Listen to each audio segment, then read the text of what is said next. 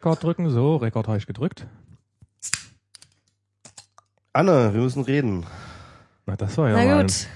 Ja, ich habe es mal einfach, Lass uns reden. weil, weil das ist Annes Bier, deswegen Ja. habe ich gesagt irgendwie. Ähm, Ja, ja, das ist schon klar. Aber das ist so, dass du hier extra so als Hi Max, was machst du denn hier? als Profi, als Bieraufmachprofi, Ja. ihr extra das Bier wegnimmst, damit du das aufmachst und dann das so zu verpeilen, das Bier aufmachen, das finde ich schon echt. Haben, haben wir eigentlich Themen? Du, äh, ich trinke nachher noch ein Bier, dann können wir es Okay. nochmal probieren, ja? Gut, du hältst die Fahne hoch, das ist Mhm. sehr gut, weil du bist ähm, die Einzige, die die Tradition dieses Podcasts heute aufrechterhält. genau. Also, Ihr seid irgendwie krank oder alt? Beides. also, also Max ist alt, ich bin krank. du bist älter als ich. Genau. Nee, ich bin tatsächlich, ich bin erkältet, sonst würde ich tatsächlich äh, sofort natürlich mit Anne äh, anstoßen und äh, lecker Bier trinken. Äh, aber man hört es vielleicht auch ein bisschen an meiner Stimme. Ich habe irgendwie die ganze Nacht durchgehustet und Max ist auch nicht so richtig gesund. Nee. Und es ist 14 Uhr, ne, das weiß man ja auch, als äh, wenn man eine Aufnahme das dann hört. Wir nehmen das jetzt 14 Uhr. gerade, nee, also wir wollten eigentlich halb ursprünglich drei. 14 Uhr. Jetzt, jetzt sind Nach wir, drei. es ist schon nach halb drei, jetzt haben wir so ein bisschen, äh, alles verzögert sich wieder und so weiter und so fort. Jedenfalls sind wir ähm, ganz schön im Arsch, aber Anne hält die Tradition aufrecht und trinkt Augustiner. Gott sei Dank. Was machst du noch so außer Bier trinken? Ähm, jetzt gerade im Moment oder was? Nein, so Twitter. generell. Das war jetzt so, ein, so der Versuch einer, wir Profis nennen Genau. das Überleitung. Also genau, ich würde sagen, wir sagen erstmal den Namen. Anne Helm. Ja, Okay. und äh, auf Twitter at Seeräuberjenny. Mit OI. mit OI und wenn man sie kennenlernt, dann Mit nennt man sie immer an, an, am Anfang Jenny, weil man denkt, sie heißt Jenny, weil ähm, das ja im Twitter-Account steht. Genau, zum Beispiel Max zum Beispiel vorhin, der natürlich einfach ein ungebildeter Klotz ist, der Ja. die drei Groschen-Oper von Bertolt Brecht nicht kennt. Das stimmt. Ich kenne ich kenn, ich kenn nur die Sachen aus der Drei-Groschen-Oper, die, äh, die dann die Doors umgenommen haben. Genau, erzähl doch mal, warum, warum, warum bist du die, die Räuber Jenny? Naja, zum einen äh, finde ich die, äh, den Song und die Figur irgendwie ziemlich passend zu mir. Das ist so dieses irgendwann, dann lasse ich euch alle umbringen und dann, äh, dann werdet ihr euch noch umsehen und so. Und so. eines Tages gebe ich's euch. Jetzt muss ich hier ackern und so, aber ihr wisst ja gar nicht, Du findest was euch äh, blüht, wenn ihr weiter so mit mir umgeht, sozusagen. Äh, Zwischen den Zeilen merkt man das auch beim Twittern bei dir. Ja.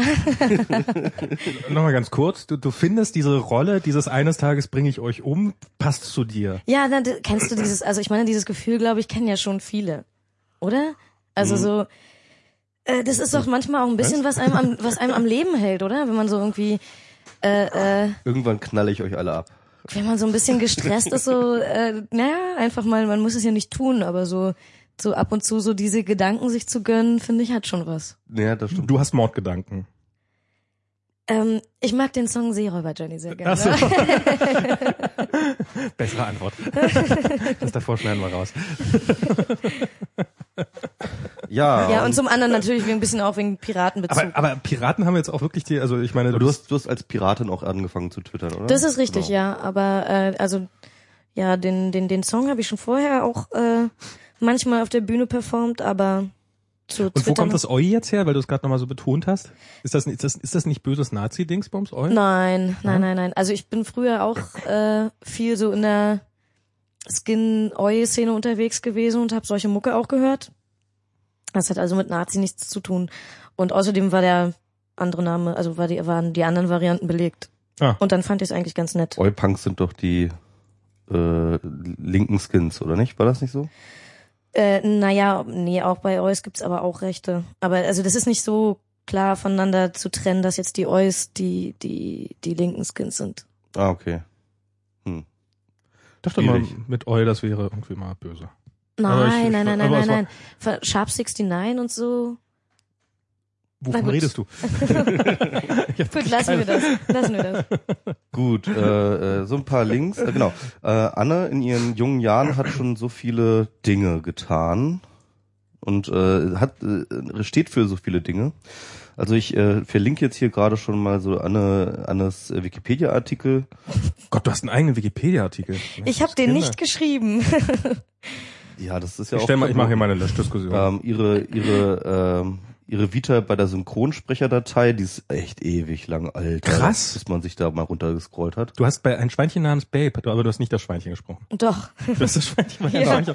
Wir haben Ja, hier ja. das Schweinchen, äh, wir haben das Schweinchen namens Babe. Wenn ihr schon immer mal Dinge, das Schweinchen namens Babe fragen wolltet, dann könnt ihr das jetzt tun. Ah, schade, wenn ich das jetzt gesehen hätte, könnte ich jetzt irgendwelche, ich hab's nie, also, aber ich bin wahrscheinlich der einzige Mensch in Deutschland, der den, der den, der den, Witze- der, der, der, der, das, der den Film nicht gesehen hat, oder? Ja, jetzt in der Weihnachtszeit ist es doch eigentlich die beste Gelegenheit, dass man. Kriegst du immer noch ein bisschen Geld ab, wenn er, Nein, also beziehungsweise ich weiß es nicht so richtig. Ich kriege ja überhaupt gar kein Geld mehr ab, weil ich äh, lass ja inzwischen verzichte ich ja auf meine Leistungsschutzrechte. Das heißt, äh, keine Ahnung, ob damit noch irgendjemand Geld verdient. Ich jedenfalls nicht. Und du würdest aber ansonsten dafür immer Geld kriegen, also so Tantiemen oder, oder wie? Oder Ähm, na, Tantiem nicht, äh, sondern Leistungsschutzrecht. Ach, das ist tatsächlich, aber Also, nee, Leistungsschutzrecht ist was anderes. Das ist? Das ist, nee, doch, doch, doch. Leistungsschutzrecht äh, bekommen die ausführenden Künstler, die also nicht die die geistigen Urheber sind, sage ich jetzt mal, Ja. also die nicht das Drehbuch geschrieben haben oder wie auch immer, sondern die Schauspieler, die äh, Orchestermusiker und so weiter und so fort. Ähm, die haben, äh, äh, also die bekommen dann durch die GVL, die Gesellschaft zur Verwertung von Leistungsschutzrechten, Ah, okay. dann bei Weiterverwertung äh, die Leistungsschutzrechte ausgeschüttet. Ach stimmt, da steht da sogar, als Babe. Ach, du hast mehrfach als Babe. Ja, da gab's ja zwei Teile von. Also du, du bist das Babe. Nein. Also die, dieses Ding, ja, dieses ist- Vieh. Musstest du irgendwie die Stimme verstellen oder? Ähm, ich glaube, so ein bisschen habe ich schon die Stimme verstellt, aber da war ich ja auch noch sehr jung, da war ich ja irgendwie sieben, acht Jahre alt. Krass. Okay, dann, dann haben wir jetzt hier, Was, was war denn der letzte Film, in dem du gesyn- gesynchronsprecht hast? das steht ja alles in der Wikipedia drin. Du hast ja, den 2011. Jeanette Aber McCurdy. 2012, äh, da gab's doch jetzt gerade diesen Woody Allen, wo du da drin warst. Wie, Ja, zum Beispiel, ja. wie, wie hieß denn der nochmal? Der letzte Woody Allen. Irgendwas mit Rome, Loving, irgendwas mit Rome. Das ist immer geil, ne? Wenn man Irgendwas mit seine, Rome. wenn die- Ganz sich ehrlich? Filme und seine eigenen Rollen nicht mehr Äh, erinnert. du, aber ich, äh, mein, ich, ich, ich, ich arbeite ja eigentlich fast täglich in dem Job und das heißt, manches äh, sind natürlich äh, irgendwie tolle Projekte oder so, aber da läuft halt auch ganz viel so durch, wo ich jetzt nicht weiß immer, was genau ich da eigentlich gerade Genau, tue. Was, was spreche ich denn hier eigentlich? Ach nichts, so, so ähm, Hitler oder Hitler für eine NPD. Äh, spannend. Ach, egal. Hauptsache, Hauptsache reden. Na, Entschuldigung, so ganz so ist es ja nun auch wieder nicht, ja. Also Werbung mache ich zum Beispiel nicht für jeden. Also, so. Okay. Also du suchst ja, du suchst es ja schon aus. Du Ja. bist ja tatsächlich ähm, sogar nicht einfach irgendeine Synchronsprecherin, du bist ja sogar echt ziemlich gut im Geschäft. Ähm, hat man immer den Eindruck. Und äh, eine, eine ziemliche, ja, kann man sagen, eine Größe. oder- ab NCR, oder so ach, ab etwas. NCR, ach der, der, ja, der. also ich, also es gibt jedenfalls nicht die Branche von den Leuten, die das hauptberuflich machen und äh, davon ganz gut leben können, ist nicht so groß. Also man kennt sich schon und ich bin schon eine, die man dann gerne mal anruft. Also äh, ja, Wie ist das? Bist du auch bestimmte Schauspieler besetzt? Oder also es gibt doch, ich meine, so, so von Bruce Willis die Synchronstimme, die kennt ist sie man. nicht. Das Die, ist sie das bist Das du nicht. das bin ich, nee, das Ach bin so. ich nicht. nee, aber das ist Kollege Lehmann, aber ähm, äh, ja, äh, wobei das heutzutage ist das nicht mehr so, äh, wird das nicht mehr, meistens nicht mehr so streng genommen wie früher. Ernsthaft? Ja, also manchmal ist es tatsächlich so, dass man irgendeinen Schauspieler, der vielleicht schon vorher im Fernsehen in seinem, in seinem Heimatland schon erfolgreich war und dann hat er das erste Mal eine wichtige Kinofilmrolle und dann besetzt, macht man da vielleicht so eine Typbesetzung, ja, und dann spielt er aber im nächsten Film eine völlig andere Rolle und man hatte das letzte Mal so typbesetzt äh, und gar nicht so sehr auf den, äh, was für Also- eine Stimmfarbe hat der Ja. äh, der Schauspieler, sondern eher äh, wie besetze ich die Figur, die er spielt, typischerweise. Und äh, dann kommt es halt manchmal dazu, dass da äh, die Synchronsprecher nicht so richtig mitwachsen mit den Schauspielern und dass man sich dann auch öfter mal umentscheidet. Aber ich mache zum Beispiel einen Page, die ich ja auch in Inception und jetzt in, in mehreren Woody Allen Filmen gemacht habe und so. Ist lustig, ich habe seit Ewigkeiten keinen keinen Film mehr auf Deutsch mehr geguckt, insofern. Du warst also auch in Inception, das wusste ich gar nicht, okay. Mhm. Mensch, das Ähm, Kinder. Das ja. ist aber wirklich, also ich meine, großes Kino. Ja. Ja, das, aber das ist, also man kann sagen, wenn ein Schauspieler, ein Hollywood-Schauspieler etabliert ist, dann kriegt er aber auf jeden Fall irgendwie ein festes Bundle mit seinem deutschen Synchronsprecher, oder? Ich meine. Ja, no, also ja, im Normalfall schon. Also es kommt auch drauf an, es gibt auch Produzenten, Hollywood-Produzenten, die da selber mitentscheiden und da auch Wert drauf legen. Mhm. Okay. Ähm, wie ist denn das bei, also ich habe, was, was ich mich ja immer frage, so, wenn dann so, was weiß ich, was dieser Batman darstellt, wie hieß denn ja dieser Batman-Schauspieler, äh, der, der, der nicht den Batman gespielt hat, sondern den Joker, der dann gestorben ist? Ähm, Heath Ledger. Heath Ledger, ja. Heath Ledger. So, dessen Synchronsprecher, der hat doch vorher wahrscheinlich gesagt, okay, dessen Karriere, die geht jetzt richtig ab, da, da mache ich auch so richtig Asche mit, weil ist das nicht so, wenn, wenn, wenn der Schauspieler berühmter wird, dass dann automatisch auch die Tantiemen für den, für den entsprechenden Sprecher steigen? Nein. Kann man da nicht besser aushandeln? Ähm, ja, na klar, das kann, das kann man, also das kann man machen. Da muss man sich natürlich selbst überlegen, wie, für wie unverzichtbar man sich hält. Genau. Ähm, aber dass das mh, so ein Selbstläufer ist, würde ich jetzt nicht sagen. Also, Ach so, okay. äh, da gibt's schon auch manchmal so Methoden, dass man das Gefühl hat, oh, da haben sie jetzt einen Kollegen, aber mit Absicht, von dem es keiner gedacht hätte, dass man da bereit ist, nochmal umzubesetzen, jetzt mal äh, ein Exempel statuiert, dass das so einfach nicht ist. Ne? Ah, ähm, okay. Also Weil ich dachte so, dass der Sprecher von dem dann, so als er dann von seinem äh, von seinem Tod gehört hat, so, oh Gott, das Haus ist noch nicht abbezahlt, wie soll ich dann, wie soll ich jetzt, jetzt ist, doch jetzt die Ich glaub, man hat- aufgenommen. ja, also ich, Ich meine, glaub- ist das nicht so? Ich nein, meine, man- ich glaube, da hat man manchmal ein bisschen Ledger als Sicherheit. Oh nein, er ist tot. Nee, ich glaube, dass man da manchmal eine falsche Vorstellung von hat. Also äh, so viel verdient man damit nicht, wie oftmals Leute glauben, leider. Aber man kann ganz gut damit verdienen. Aber es ist tatsächlich eher diese alltägliche Arbeit an Serien, was so produziert wird und durchläuft. Vielleicht auch manchmal irgendwelche Voice-over, Übersetzungssachen oder so. Mm, Und nicht unbedingt, also der, der Kinofilm ist dann nicht unbedingt das täglich Brot. Also so viel verdient man dann nicht, dass man dann von einem Hollywood-Schauspieler leben könnte. okay. Und ich meine, er hat ja vorher auch gearbeitet. Insofern ist das natürlich dann vielleicht ärgerlich und traurig, vor allem wenn es so ein guter Schauspieler ist. Das macht ja dann auch immer mehr Spaß. Ja. Ähm, aber ich glaube nicht, dass man da es sich wirklich auf die Existenz verlassen kann wegen einem Schauspieler. Außer ja, das einzige Beispiel habt ihr ja schon genannt äh, von Bruce Willis, der Herr Lehmann, mein Kollege. Ich glaube, der äh, Der lebt davon wahrscheinlich sehr der gut, lebt oder? davon sehr gut. Der macht ja auch so Sachen, was ich ja schon moralisch so ein bisschen fragwürdig finde, dass er äh, Werbung spricht, wo ganz klar der Werbedeal ist, dass man mit Bruce Willis wirbt. Mhm. Ähm, was ich zum Beispiel nicht machen würde, weil ich bin halt Sprachschauspieler. Das heißt, äh, ich werbe in einer Figur vielleicht für ein Produkt, aber ich würde zum Beispiel nicht mit meinem Namen für irgendwas werben und finde es dann halt irgendwie so ein bisschen frech, wenn man so indirekt mit dem Namen eines anderen für ein Produkt wirbt. Genau, kannst du mal für Ellen Page auch mal so Werbung äh, als als Werbestarlet da. Das sind das sind dann nämlich interessante Fragen, weil so eine Situation hatte ich schon auch schon mal, dass irgendwie so eine so ein Teenie-Star, den ich irgendwie spreche, die hat dann äh, in ihrer Rolle Ja. die äh, in ihrer Serienrolle Werbung gemacht für Produkte. Mhm. Und äh, da wollten die Für mich echte Produkte, oder?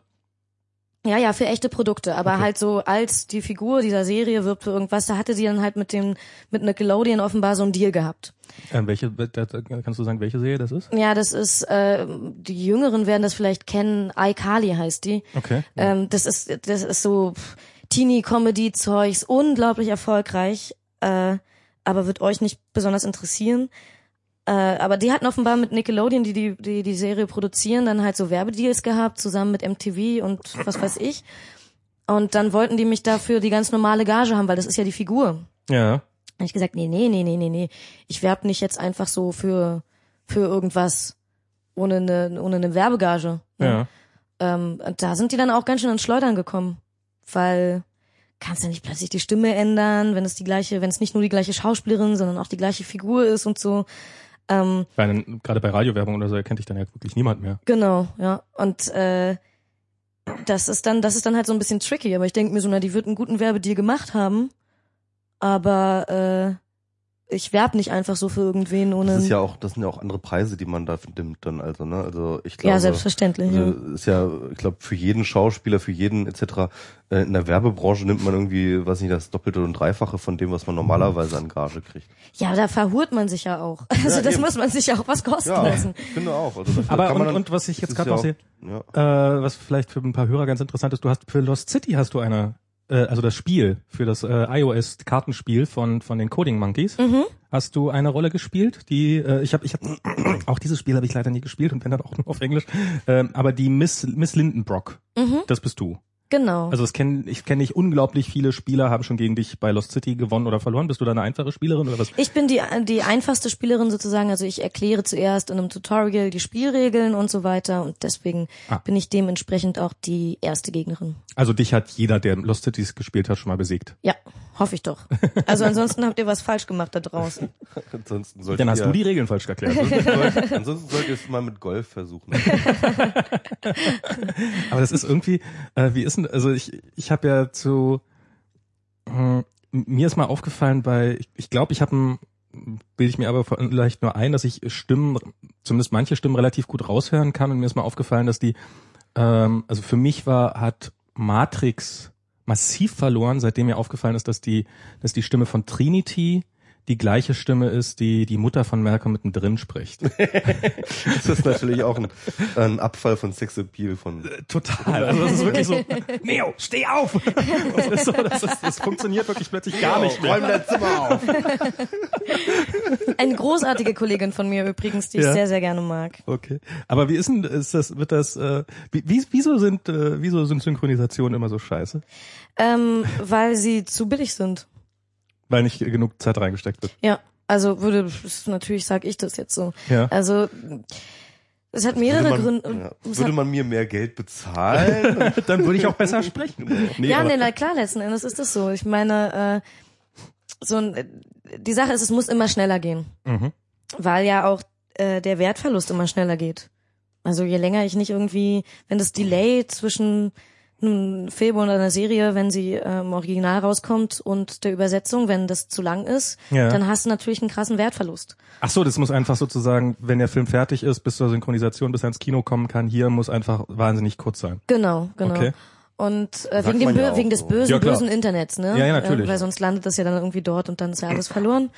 Ähm, und deswegen ähm, nimmt man sich dafür halt immer weniger Zeit. Und das ist dann absolute Akkordarbeit. Früher war es zum Beispiel ganz üblich, dass man, wenn man Dialoge hatte, dass man dann eben auch zu zweit im Studio st steht und äh, sich unterhält. Und der eine stellt eine Frage und der andere gibt darauf die Antwort. Und wenn einer von beiden einen Fehler macht, dann müssen es halt beide nochmal machen. Ja. Und inzwischen ist es halt eher so, dass jeder einzeln so einen Film runterrockt. Okay, also du gehst ins Studio, hast deine zehn Sätze, die du aufsagen musst, hast den Film vielleicht, hast du den Film vorher gesehen? Ähm, äh, ich äh, sorge dafür, dass ich ihn möglichst vorher gesehen habe. Das ist ja auch schon schwierig, ja, weil diese äh, Kopien dann halt teilweise wirklich äh, behandelt werden wie unglaublich wichtige Geheimakten.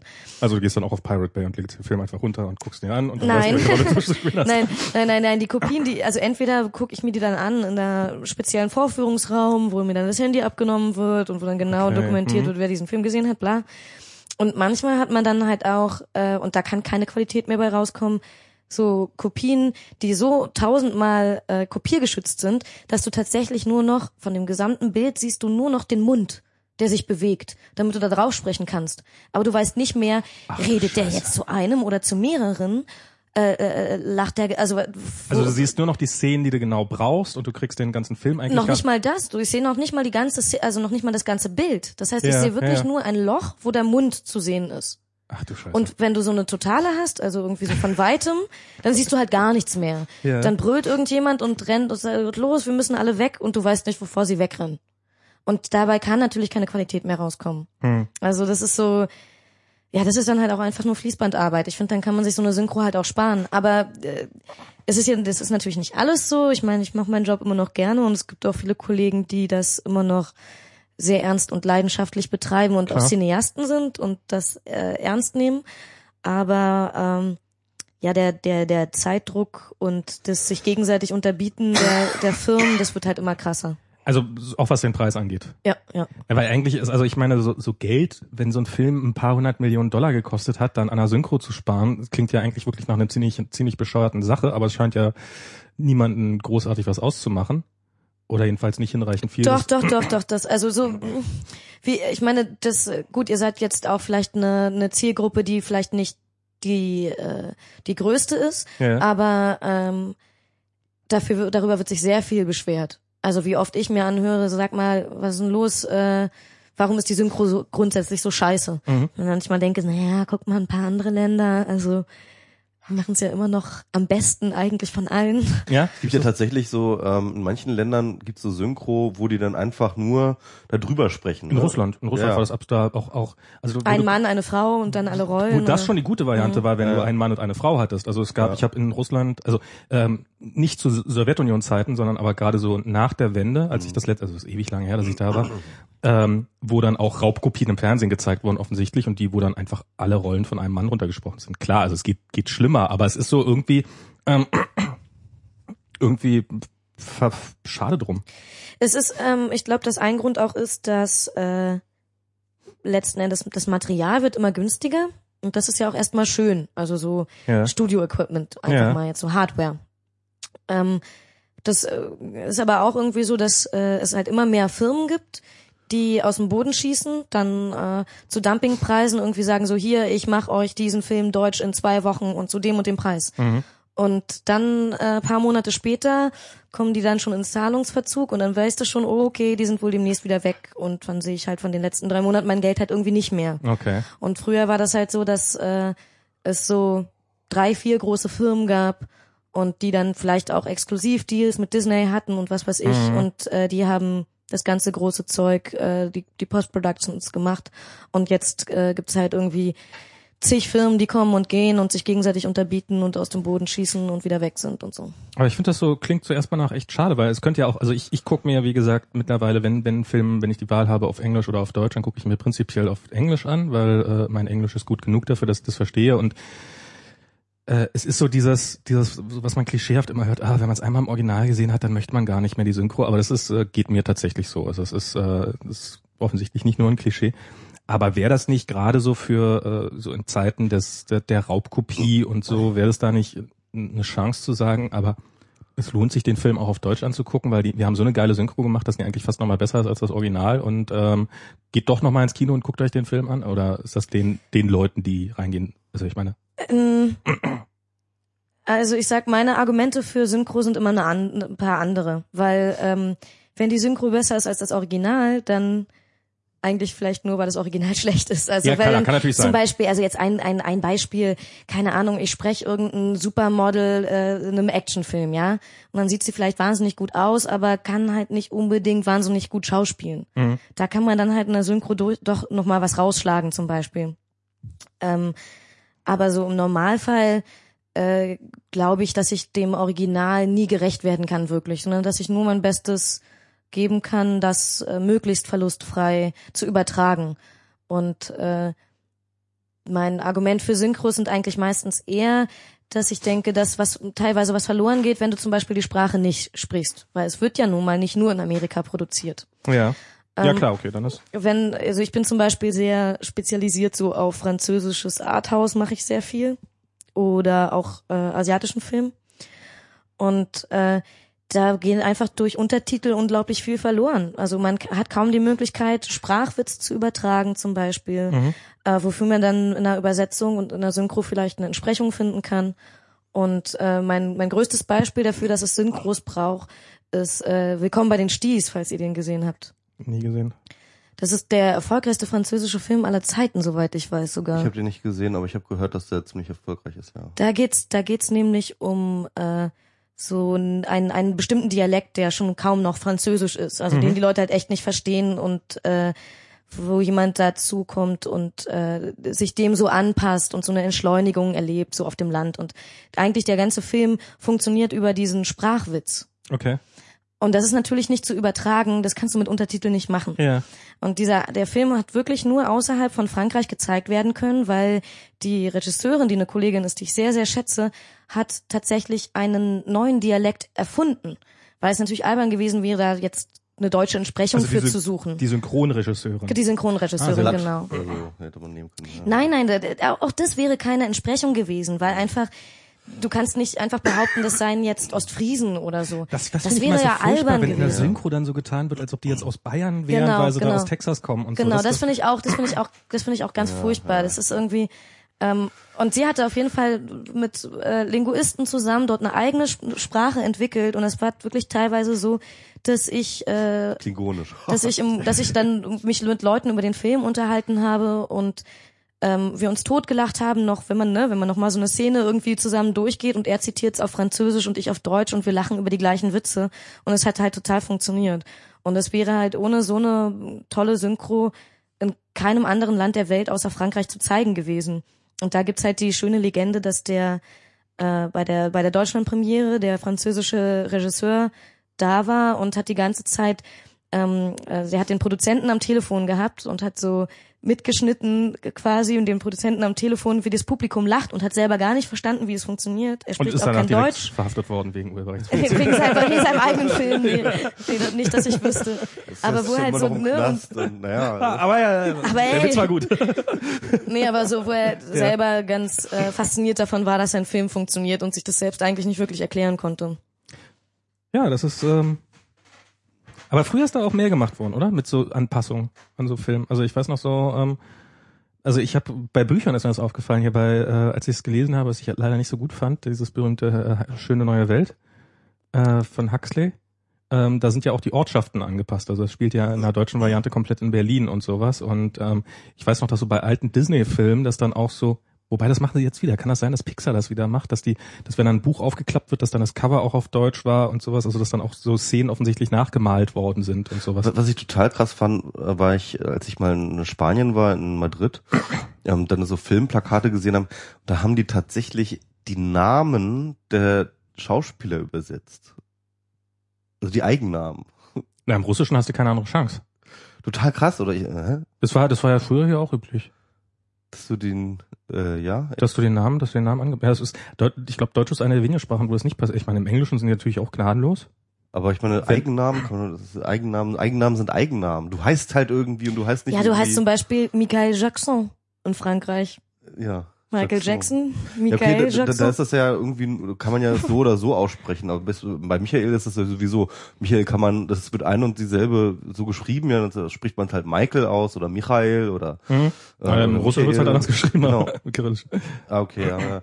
aber auf jeden Fall, ähm, aber Also bei Anime ist es zum Beispiel total üblich. Ja, das ist gar so, keine andere Chance. naja doch, na doch, bei inzwischen, Anime sind doch gar keine Schauspieler. Ja gut, okay. Also, aber, aber inzwischen ist das so, dass da, äh, äh, die, die, die Fans auch äh, nicht mehr so mit einverstanden sind und da ganz viel Einfluss drauf nehmen, dass, äh, dass Anime in, in Deutschland so gezeigt wird, wie es im Original gedacht war.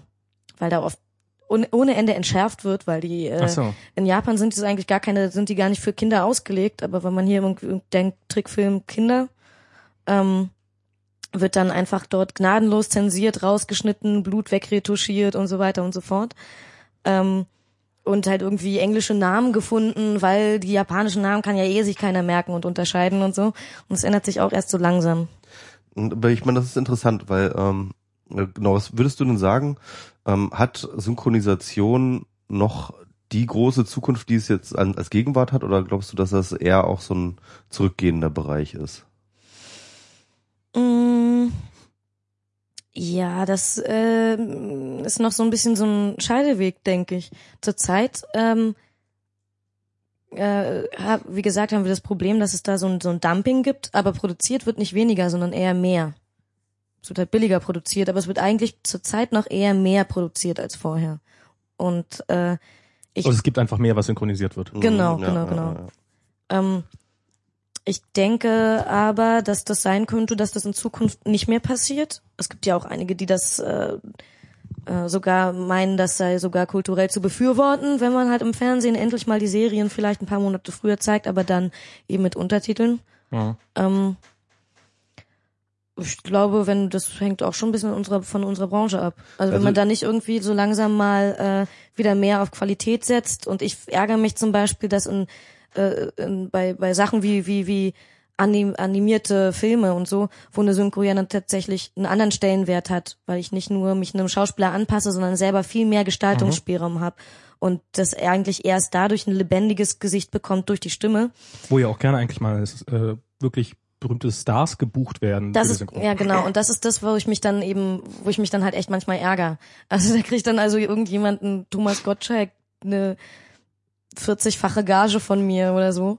Ähm, und äh, statt dass man, dass man irgendwie äh, sich darauf, dass man Leute aufbaut und äh, dass man das tatsächlich lernt und sich die Zeit nimmt, Leuten das beizubringen und Nachwuchs zu fördern und so, Mhm. sondern dass da irgendwie entweder nur die Fließar Fließbandarbeit durchläuft oder man irgendwie ein Bild von Tokyo Hotel oder sowas nimmt. Naja, aber das ist ja, ist ja im, im Englischen durchaus ähnlich. Also das, da gibt's wahrscheinlich gar keine Sprecher, oder? Gibt's Englisch? Also wahrscheinlich doch, dreieinhalb. Synchronsprecher, aber Also, Ja. also im, im Englischen ist es ja in Amerika, die Amis machen das ja so, wenn ein Film in Europa, ein europäischer Film gut ist, dann wird der nicht synchronisiert, Der sondern wird komplett neu. Ja. wird komplett neu gedreht. das war ja früher auch äh, durchaus in Deutschland so üblich. Da war irgendwie Filme, die dann dreimal direkt auch direkt hintereinander gedreht worden sind in verschiedenen Sprachen und äh, also ja, ja, aber war halt komplett ja, ja, neu, weiß. irgendwie Ja, ja. mit neuen Schauspielern, alles neu und so. Na, es gibt, äh, was, was ich sagen wollte, äh, hier von Tom Hanks, äh, eine seiner berühmtesten Rollen habe ich neulich, ich habe neulich einen Podcast mit ihm gehört, hier so ein Nerdist hieß der, das war ganz äh, ganz unterhaltsam, äh, offensichtlich ist Tom Hanks ein äh, Schreibmaschinen-Nerd,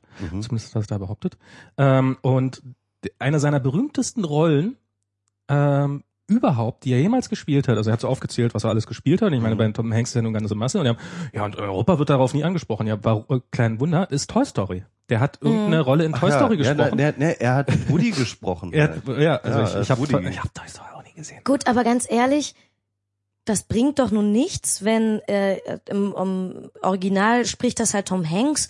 Also müssen wir ja auch irgendeinen Promi nehmen. Nehmen wir mal random Promi, der auf dem Teppich vielleicht gut aussieht. Und weißt du, das ist so. Ja, wenn's wenn's zieht, wenn's wenn's wenn dadurch mehr Leute ins Kino ziehen, dann bringt Das das, ist, äh, da- äh, Geld schon. Das ist, das ist, das ist garantiert nicht so. Also ich glaube, dass Meinst du nicht? Nein, das, das meine ich auf gar, nein, das glaube ich nicht. Da, also da gibt's auch genug äh, Zahlen, die dagegen sprechen. Ja. Erstens sind diese ziehen diese ähm, großen Pixar-Filme und so weiter und die Disney-Filme, sie ziehen sowieso, also Ja. die ziehen von ganz alleine. Ähm, und dann denke ich mir halt immer echt bei so einem Familienfilm, wer geht denn da wirklich rein, weil äh, irgendjemand, den die Kinder gar nicht kennen, da die Hauptrolle spricht und meistens verliert es dadurch wirklich arg, weil das sind ja, wenn das Schauspieler sind, das ist was anderes, Ja. das ist okay, aber Ja, ja, es sind klar, ja also- oftmals halt tatsächlich, wie du gerade gesagt hast, Promis. Thomas also- Gottschalk ist kein Schauspieler. Moment. Zweite Nasen tanken super. Das schrecklichste Beispiel war wirklich Nena, die mal, äh, Gott, in so einem in so einem Film eine, eine, eine Rolle, die ich persönlich das Buch sehr gerne gelesen hatte und so. Und äh, wo ich das ganz furchtbar fand, wo der gesamte Film meiner Meinung nach völlig verloren hat. Dadurch, dass man jetzt irgendwie der Meinung war, dort Nena Naja, unterbringen zu Okay, also wenn man, also ich verstehe es, äh, also ich finde, ich finde es okay, so Schauspielerstars, also ich kann mir jetzt so vorstellen, dass äh, äh, irgendein guter Komiker, also Bully Herbig äh, ist ja, glaube ich, relativ beliebt so als Sprecher auch. Und ich kann mir vorstellen, dass wenn man da so ein bisschen Witz hat und ein bisschen eigenen Humor hat und du meintest ja gerade so dieses, äh, dass man, dass man gerade bei solchen Sachen nochmal viel mehr äh, selber reinbringen kann, dann, ähm, dann kann das auch ein, ein guter Schauspieler kann dann, glaube ich, den Film auch nochmal Otto, der besser aber machen. Ice Age dann spielt, ne? Ja, Ice aber Otto jetzt ja- als guten Schauspieler zu bezeichnen, war, ich, hab, ist ich eben- hatte auch den Gedanken, aber es ist Das, äh, das ist genau das, genau das, was ich meine. Also ein, ein- guter Schauspieler, der kann natürlich von sich selbst von einem äh, Gestaltungsspielraum reinbringen, aber wird deswegen trotzdem nur die nur äh, der Rolle zuträglich sein, also dem gesamten Dings. Ja. Und wenn du halt irgendwie einen Otto hast, der eine aus einer Figur immer die macht, Ja. äh, egal welche Figur das jetzt gerade ist, ob das in Ice Age ist oder in hier dem einen Disney-Film hat er glaube ich auch gesprochen. Also wenn das halt immer die immer Otto ist, jede Figur, die Ja, er ja, dann nee, dann- macht, dann ist es albern. dann ist es eben, denke ich auch, dann ist es halt dem äh, dem gesamten Ding nicht zuträglich. Und Aber, es aber, dann- noch, aber noch mal zurück zu meiner Frage ähm, mit der Zukunft. Also wir haben ja verschiedene ähm, mediale Umbrüche, ähm, die sicherlich auch Auswirkungen auf dieses Synchrongeschäft haben. Also beispielsweise kann man davon ausgehen, dass das Fernsehen zum Beispiel in Zukunft nicht mehr, also das normale lineare Fernsehen, äh, nicht mehr so die Rolle spielen wird in Zukunft, die es momentan noch spielt. Und das ist die eine Sache. Ähm, äh, dann gibt es eben diesen Trend, dass die Leute sich halt die Sachen eben äh, äh, an, angucken und äh, runterladen und dann oft eben, ja, sieht man ja auch an uns, aber wobei wir wahrscheinlich jetzt auch nicht repräsentativ sind, sich dann die Originale dann gleich holen. Sei es tatsächlich auch wegen des ähm, zeitlichen Gaps, ja, äh, zu sagen, ähm, ja, warum soll ich denn jetzt hier auf meine Serie oder auf meinen Film warten? Ähm, ich, den gibt's ja schon auf amerikanischen äh, Diensten, also hole ich ihn mir dort. Ähm, oder, und, und das wird natürlich auch ein Anreiz sein für viele Leute, die jetzt nicht so super Englisch können, dann halt tatsächlich dort einzusteigen und zu sagen so, hey, ähm, ich, man muss ja sagen, dieses, ähm, diese, diese, diese Kenntnis des Englischen und die Verfügbarkeit von englischsprachigen Medien hängen ja auch eng zusammen, wenn man zum Beispiel mal die Schweden anguckt, die halt ähm, einfach, wo es ökonomisch nie einen Sinn gemacht hat, wirklich zu Mhm. dubben, ja, also zu synchronisieren. Ähm, da hast du halt auch ein Volk, das halt Den einfach, Holländer. genau, die halt einfach super gut äh, Englisch sprechen, Ja. ja. weil sie von Anfang an äh, schon als Kinder irgendwie alle Filme auf Englisch gesehen haben und äh, sich äh, englischsprachigen Content ähm, gegeben haben, nur mit Untertiteln.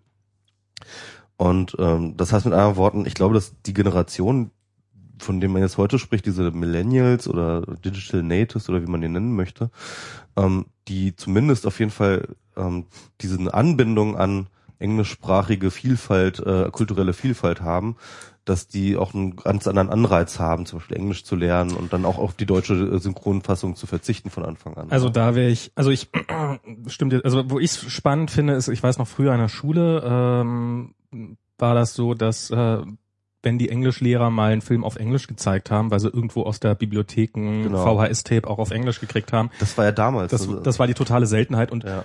schon fünf Jahre später war die DVD einfach verbreitet genug, dass man, okay, dann hat man, also konntest du eigentlich jeden Film ja nehmen, äh, Original-Tonspur einschalten, dann hast du es im Original gesehen. Also ich glaube, das hat schon mal sehr viel dafür gesorgt, dass die Leute tendenziell ein bisschen mehr Deutsch, äh, ein bisschen mehr äh, äh, Englisch und originalsprachlich gucken.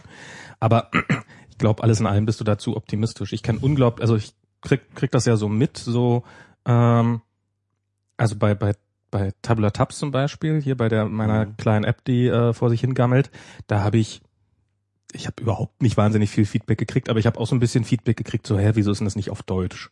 Ich kann noch kein Englisch.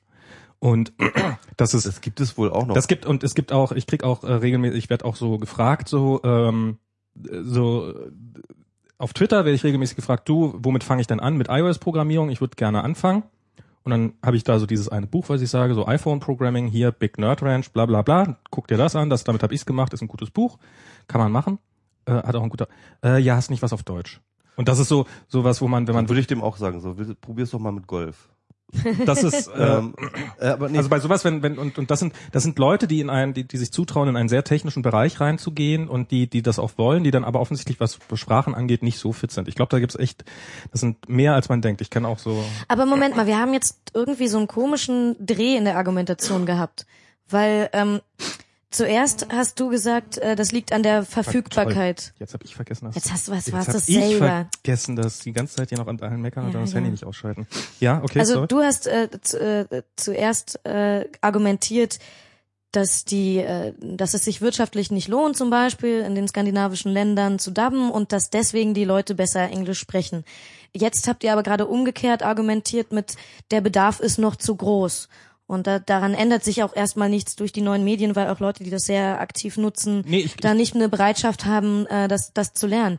Wenn sich die Branche weiter so beerdigt, wie sie selbst beerdigt, wie sie das zurzeit tut, dann ist vielleicht dann irgendwann das äh, Angebot nicht mehr da und dann wird man sehen, wie die, wie die User damit umgehen. Also ich glaube, dass da halt so an ist so- beiden Seiten gerade eine genau, das ist so eine selbstverstärkende Spirale im Grunde genommen. Ne? Also ich könnte mir auch- ja, du, okay, du hast hm. halt irgendwie ganz viele Leute, die haben halt einen Zugang zum Internet und sie können die äh, die Filme, äh, die aktuellen Filme jetzt sofort sehen in Englisch oder halt warten, bis sie irgendwann in einer deutschen Synchro erschienen sind. Und ähm, das ist auf jeden Fall erstmal ein ziemlicher Anreiz für ganz viele Leute zu sagen, so scheiß auf die Synchro. Ich selbst für Leute, die es jetzt noch nicht so richtig gut drauf haben, äh, zu sagen so, ach scheiß auf die Synchro, dann ähm, äh, fange ich jetzt lieber an und gucke jetzt immer meine Filme auf Englisch. Ja, also ich glaube und, aber, und, äh, ganz, ganz ehrlich, also das ist jetzt meine Privatempirie. Ich habe da natürlich keine Le- Leihdaten zu, aber ich habe schon das Gefühl, dass die Generation schon irgendwie so fünf bis zehn Jahre unter uns ja. ähm, im Schnitt Wie alt bist du? Ähm, ich bin 35. 48. Ich, nee, äh, 35. Ich habe ich hab das Gefühl, dass die im Schnitt sehr, sehr viel besser sprechen, äh, Englisch sprechen als unsere Generation. Und ich glaube, das liegt wirklich daran. Als ich damals zur Schule gegangen bin, ne, war Englisch, das war natürlich ist eine lebendige Sprache. Ich wusste, da drüben gibt's England und da gibt's Amerika und da reden die so, ne? Und ich war auch sogar schon mal da und habe das dann irgendwie im Urlaub gesehen, dass die so reden, ja. Aber ähm, die Möglichkeit, wirklich englischsprachige Medien zu konsum konsumieren, die waren eher begrenzt. Unser Englischlehrer hat uns immer, äh, immer äh, versucht zu ermutigen, dass wir uns die Times äh, abonnieren oder so etwas. Hm. Das haben dann sogar so ein, ein zwei Leute aus, dem, aus, der, aus der Klasse gemacht, was aber auch schon wieder komplizierter Bullshit ist und so. Und ähm, ich, äh, also mit englischsprachigen Medien kommt man einfach nicht konfrontiert. Das macht natürlich Dinge im Kopf. Das ist Klar. natürlich, das ist natürlich, dann bleibt für dich Englisch immer noch irgendwie so ein abstraktes Fach, so dass man halt irgendwie vielleicht mal irgendwann gebrauchen kann. Wenn du heutzutage Englisch lernst in der Schule als Kind, dann weißt du ganz sofort, dann kennst du die Einsatzzwecke, dann weißt mhm. du, ach, das ist diese Sprache, wo ich halt, wenn ich zwei Links weiterklicke, auch schon sowieso drauf bin. Das sind die Texte, die ich nicht verstehe. Das sind die Filme, ähm, das sind, das ist dort, wo, äh, das ist die Sprache, die meine ganzen Stars halt in den ganzen Filmen reden, äh, ja, ja. Die, die mein großer Bruder guckt und so. Das ist halt, du hast du sofort einen Zugang und, und du lernst dann, glaube ich, auch ganz anders Englisch auch. Ne? Ich glaube, es gibt, es gibt solche Leute, ohne Frage, gibt's, ich glaube, es wird da einfach eine Spaltung geben. Es wird, es wird, es wird Leute geben, die, die einfach viel leichteren Zugang haben zu Englisch, die auch, also für mich ist es persönlich, ich würde sagen, die Hälfte von dem, was ich lese, ist auf Englisch. Ich würde sagen, fast 100 Prozent von dem, was ich so an Film schaue, ist auf Englisch. Also es ist, ich, mein, mein Medienkonsum ist unglaublich englischsprachig geworden. Und ja. das ist, das wäre vor 10, äh, 15 Jahren einfach schlicht und ergreifend noch nicht möglich gewesen. Ja. Es gibt aber auch ähm, darüber hinaus sehr, sehr viele Leute, die Facebook nicht mehr bedienen können, wenn es ihnen jemand auf Englisch einstellen würde. Es gibt einfach viele Leute, die das komplett ignorieren und die sagen, ich möchte das auf Deutsch haben und was nicht auf Deutsch ist, das benutze ich nicht und das nehme ich nicht. Und ich glaube, die sagen die Kulturpessimisten nicht, wir verlernen einfach alle Sprachen, so und das wird so eine ähm, es, es gibt so dann äh, internationale Begrifflichkeiten, die man so äh, verwendet, die dann aber auch eben nicht mehr scharf abzugrenzen sind und immer schwammiger werden und unser Vokabular wird insgesamt immer kleiner. Hä? Ja, ja. ähm, ja, keine Ahnung. Sagt bestimmt irgendwer. Also, also sowas höre ich mir mal an. Also ich, ich, ich habe ja mit solchen Leuten tatsächlich noch zu tun. Ja, wie das Deutsch irgendwie, äh, äh, das Deutsch jetzt irgendwie kaputt ist oder so. Oder? Ja, dann, also alles. Ja, ja, ja. Also, also bei Mobile Max Huckel neulich beschimpft worden in den Kommentaren, dass er, wieso er denn da anfängt mit englischen Begriffen um sich zu werfen. Mhm. Keine Ahnung warum. Und äh, mir, ich habe neulich was getwittert, was wirklich ein rein technisches Ding war und das war halt auch 50 Prozent Englisch aufgrund dessen der Fach, also es war Deutsch, aber halt mit englischen Fachbegriffen. Ach ja, dieser, dieser Tweet, der war auch ganz großartig, ja, ja. Das war, ich wollte halt ja. wirklich eine, ich wollte eine Lösung für ein ganz konkretes Problem. Das war aber auch vor allem eine extrem technische Sprache. Total, also, natürlich. Die, diese für nicht, genau, Matthias Richel hätte noch irgendwas. Matthias Richel und Oetting äh, hier genau, äh, ja, genau, Oetting, haben ja. beide so irgendwie so, so, äh, so sich so ein bisschen drüber lustig gemacht, dass sie natürlich kein Wort verstanden haben von dem, was ich gesagt habe, was auch gar nicht mein Ziel war, aber eben dann auch so so ein bisschen so, äh, mach das doch mal auf Deutsch. Nee. Aber, aber war, war da nicht irgendwie vor der Republika 2011 oder so danach irgendwie so ein Blogpost von so einem Typen, der so irgendwie umgesattelt hatte vom SEO zum äh, Social Media Berater oder so etwas ah. und der auf der Republika war und fand das alles ganz schrecklich, weil da waren ja Vorträge auf Englisch und das kann man ja gar nicht verstehen und so. Und dann haben sich immer alle über den lustig gemacht. Ja, das, hm. das können wir auch weiterhin machen. mach, mach, mal Licht an. Das Apropos so mal Licht anmachen, ja, das kann ich gerne machen. Ich kann, wir können auch da hinten ist noch eine kleine Lampe, aber ich kann auch das große hier an. Also, ja, ja ah, schön. Besser, oder? Wollen, wollen wir vielleicht noch einen Adventskranz anmachen? Muss, müsste ich nur rüberholen, aber ist ja noch gar nicht. Wir, wir machen noch mal eine Weihnachtssendung, oder? Wir machen, ja, ja. Wir beide, nur, nur wir, wir beide. Und Sollten wir probieren, auf jeden Fall hinzukriegen, das stimmt. Ja, aber lass uns das mal probieren. Was haben wir noch so an, an Genau, ähm, das war synchron und äh, dann haben wir jetzt hier noch aber ganz viele Siehst andere jemand, jemand im Chat meint, äh, äh, Psocam. Genau. Wir waren ja eigentlich noch bei der Vorstellung. Warte, ich habe noch gar kurz, nicht. Ja, stimmt. Aber ich wollte, der wollte mal sagen. Wir sind noch bei der Vorstellung. Ach der, so. Ja, ja, das geht jetzt. Zucamp, was? Zucamp? Was? Der meinte, dass er äh, fast alles auf Englisch guckt mit 17 und äh, aber in meiner Stufe 12. Klasse Gymnasium bin ich eine Riesenausnahme. Mhm. Klar Siehst sprechen du? die Leute ein verhältnismäßig gutes Englisch, aber die meisten schauen doch lieber auf Deutsch. Siehst du, Filterbubble. Oh, jetzt hier noch noch jemand, auch auch 17, auch 12. Klasse, wir haben sehr viele Gymnasiasten ja, oder ganz viele 17-Jährige. Äh, meinte es genauso. Okay, ja. Wahrscheinlich sagen das alle diese äh, 17-jährigen Gymnasiasten. Dass sie alle ich bin die, die einzige Ich bin der Einzige. Genau. Alle anderen können das nämlich gar nicht. Das, äh, also, Hapag Lloyd meint, äh, Was hältst du für Anne von Christoph Maria Herbst? Ähm, Ist das jetzt irgendein Insider, den ich nicht verstehe? Christoph Maria Herbst, na, der, das ist der Stromberg. Ja, ja, ich kenne den Schauspieler auch. und der, äh, äh, der synchronisiert eben auch relativ viel. Ach so. Und äh, von dem halte ich nämlich sehr viel. Das ist für mich so ein Positivbeispiel von so Leuten, die durchaus besetzt werden, weil sie prominent sind. Ja. Der aber ist einfach ein fantastischer Schauspieler. Also der macht zum Beispiel nicht überall den Stromberg, sondern den wirst du unter Umständen gar nicht erkennen, wenn der irgendwas äh, synchronisiert, weil er eben sehr flexibel und anpassungsfähig ist und sehr genau äh, an Figuren arbeitet und so. Also der, der, von dem halte ich viel, den schätze ich doch sehr. Also das ist ähm, das ist eigentlich ganz lustig, weil ich äh, mir ist ich habe äh, den den ich habe jetzt hier Sherlock, habt ihr vielleicht auch geguckt, diese diese diese BBC Serie und ähm, der der Watson, der spielt ja jetzt in der Hobbit den den den die Hauptrolle, den Ach, da ist das okay. genau.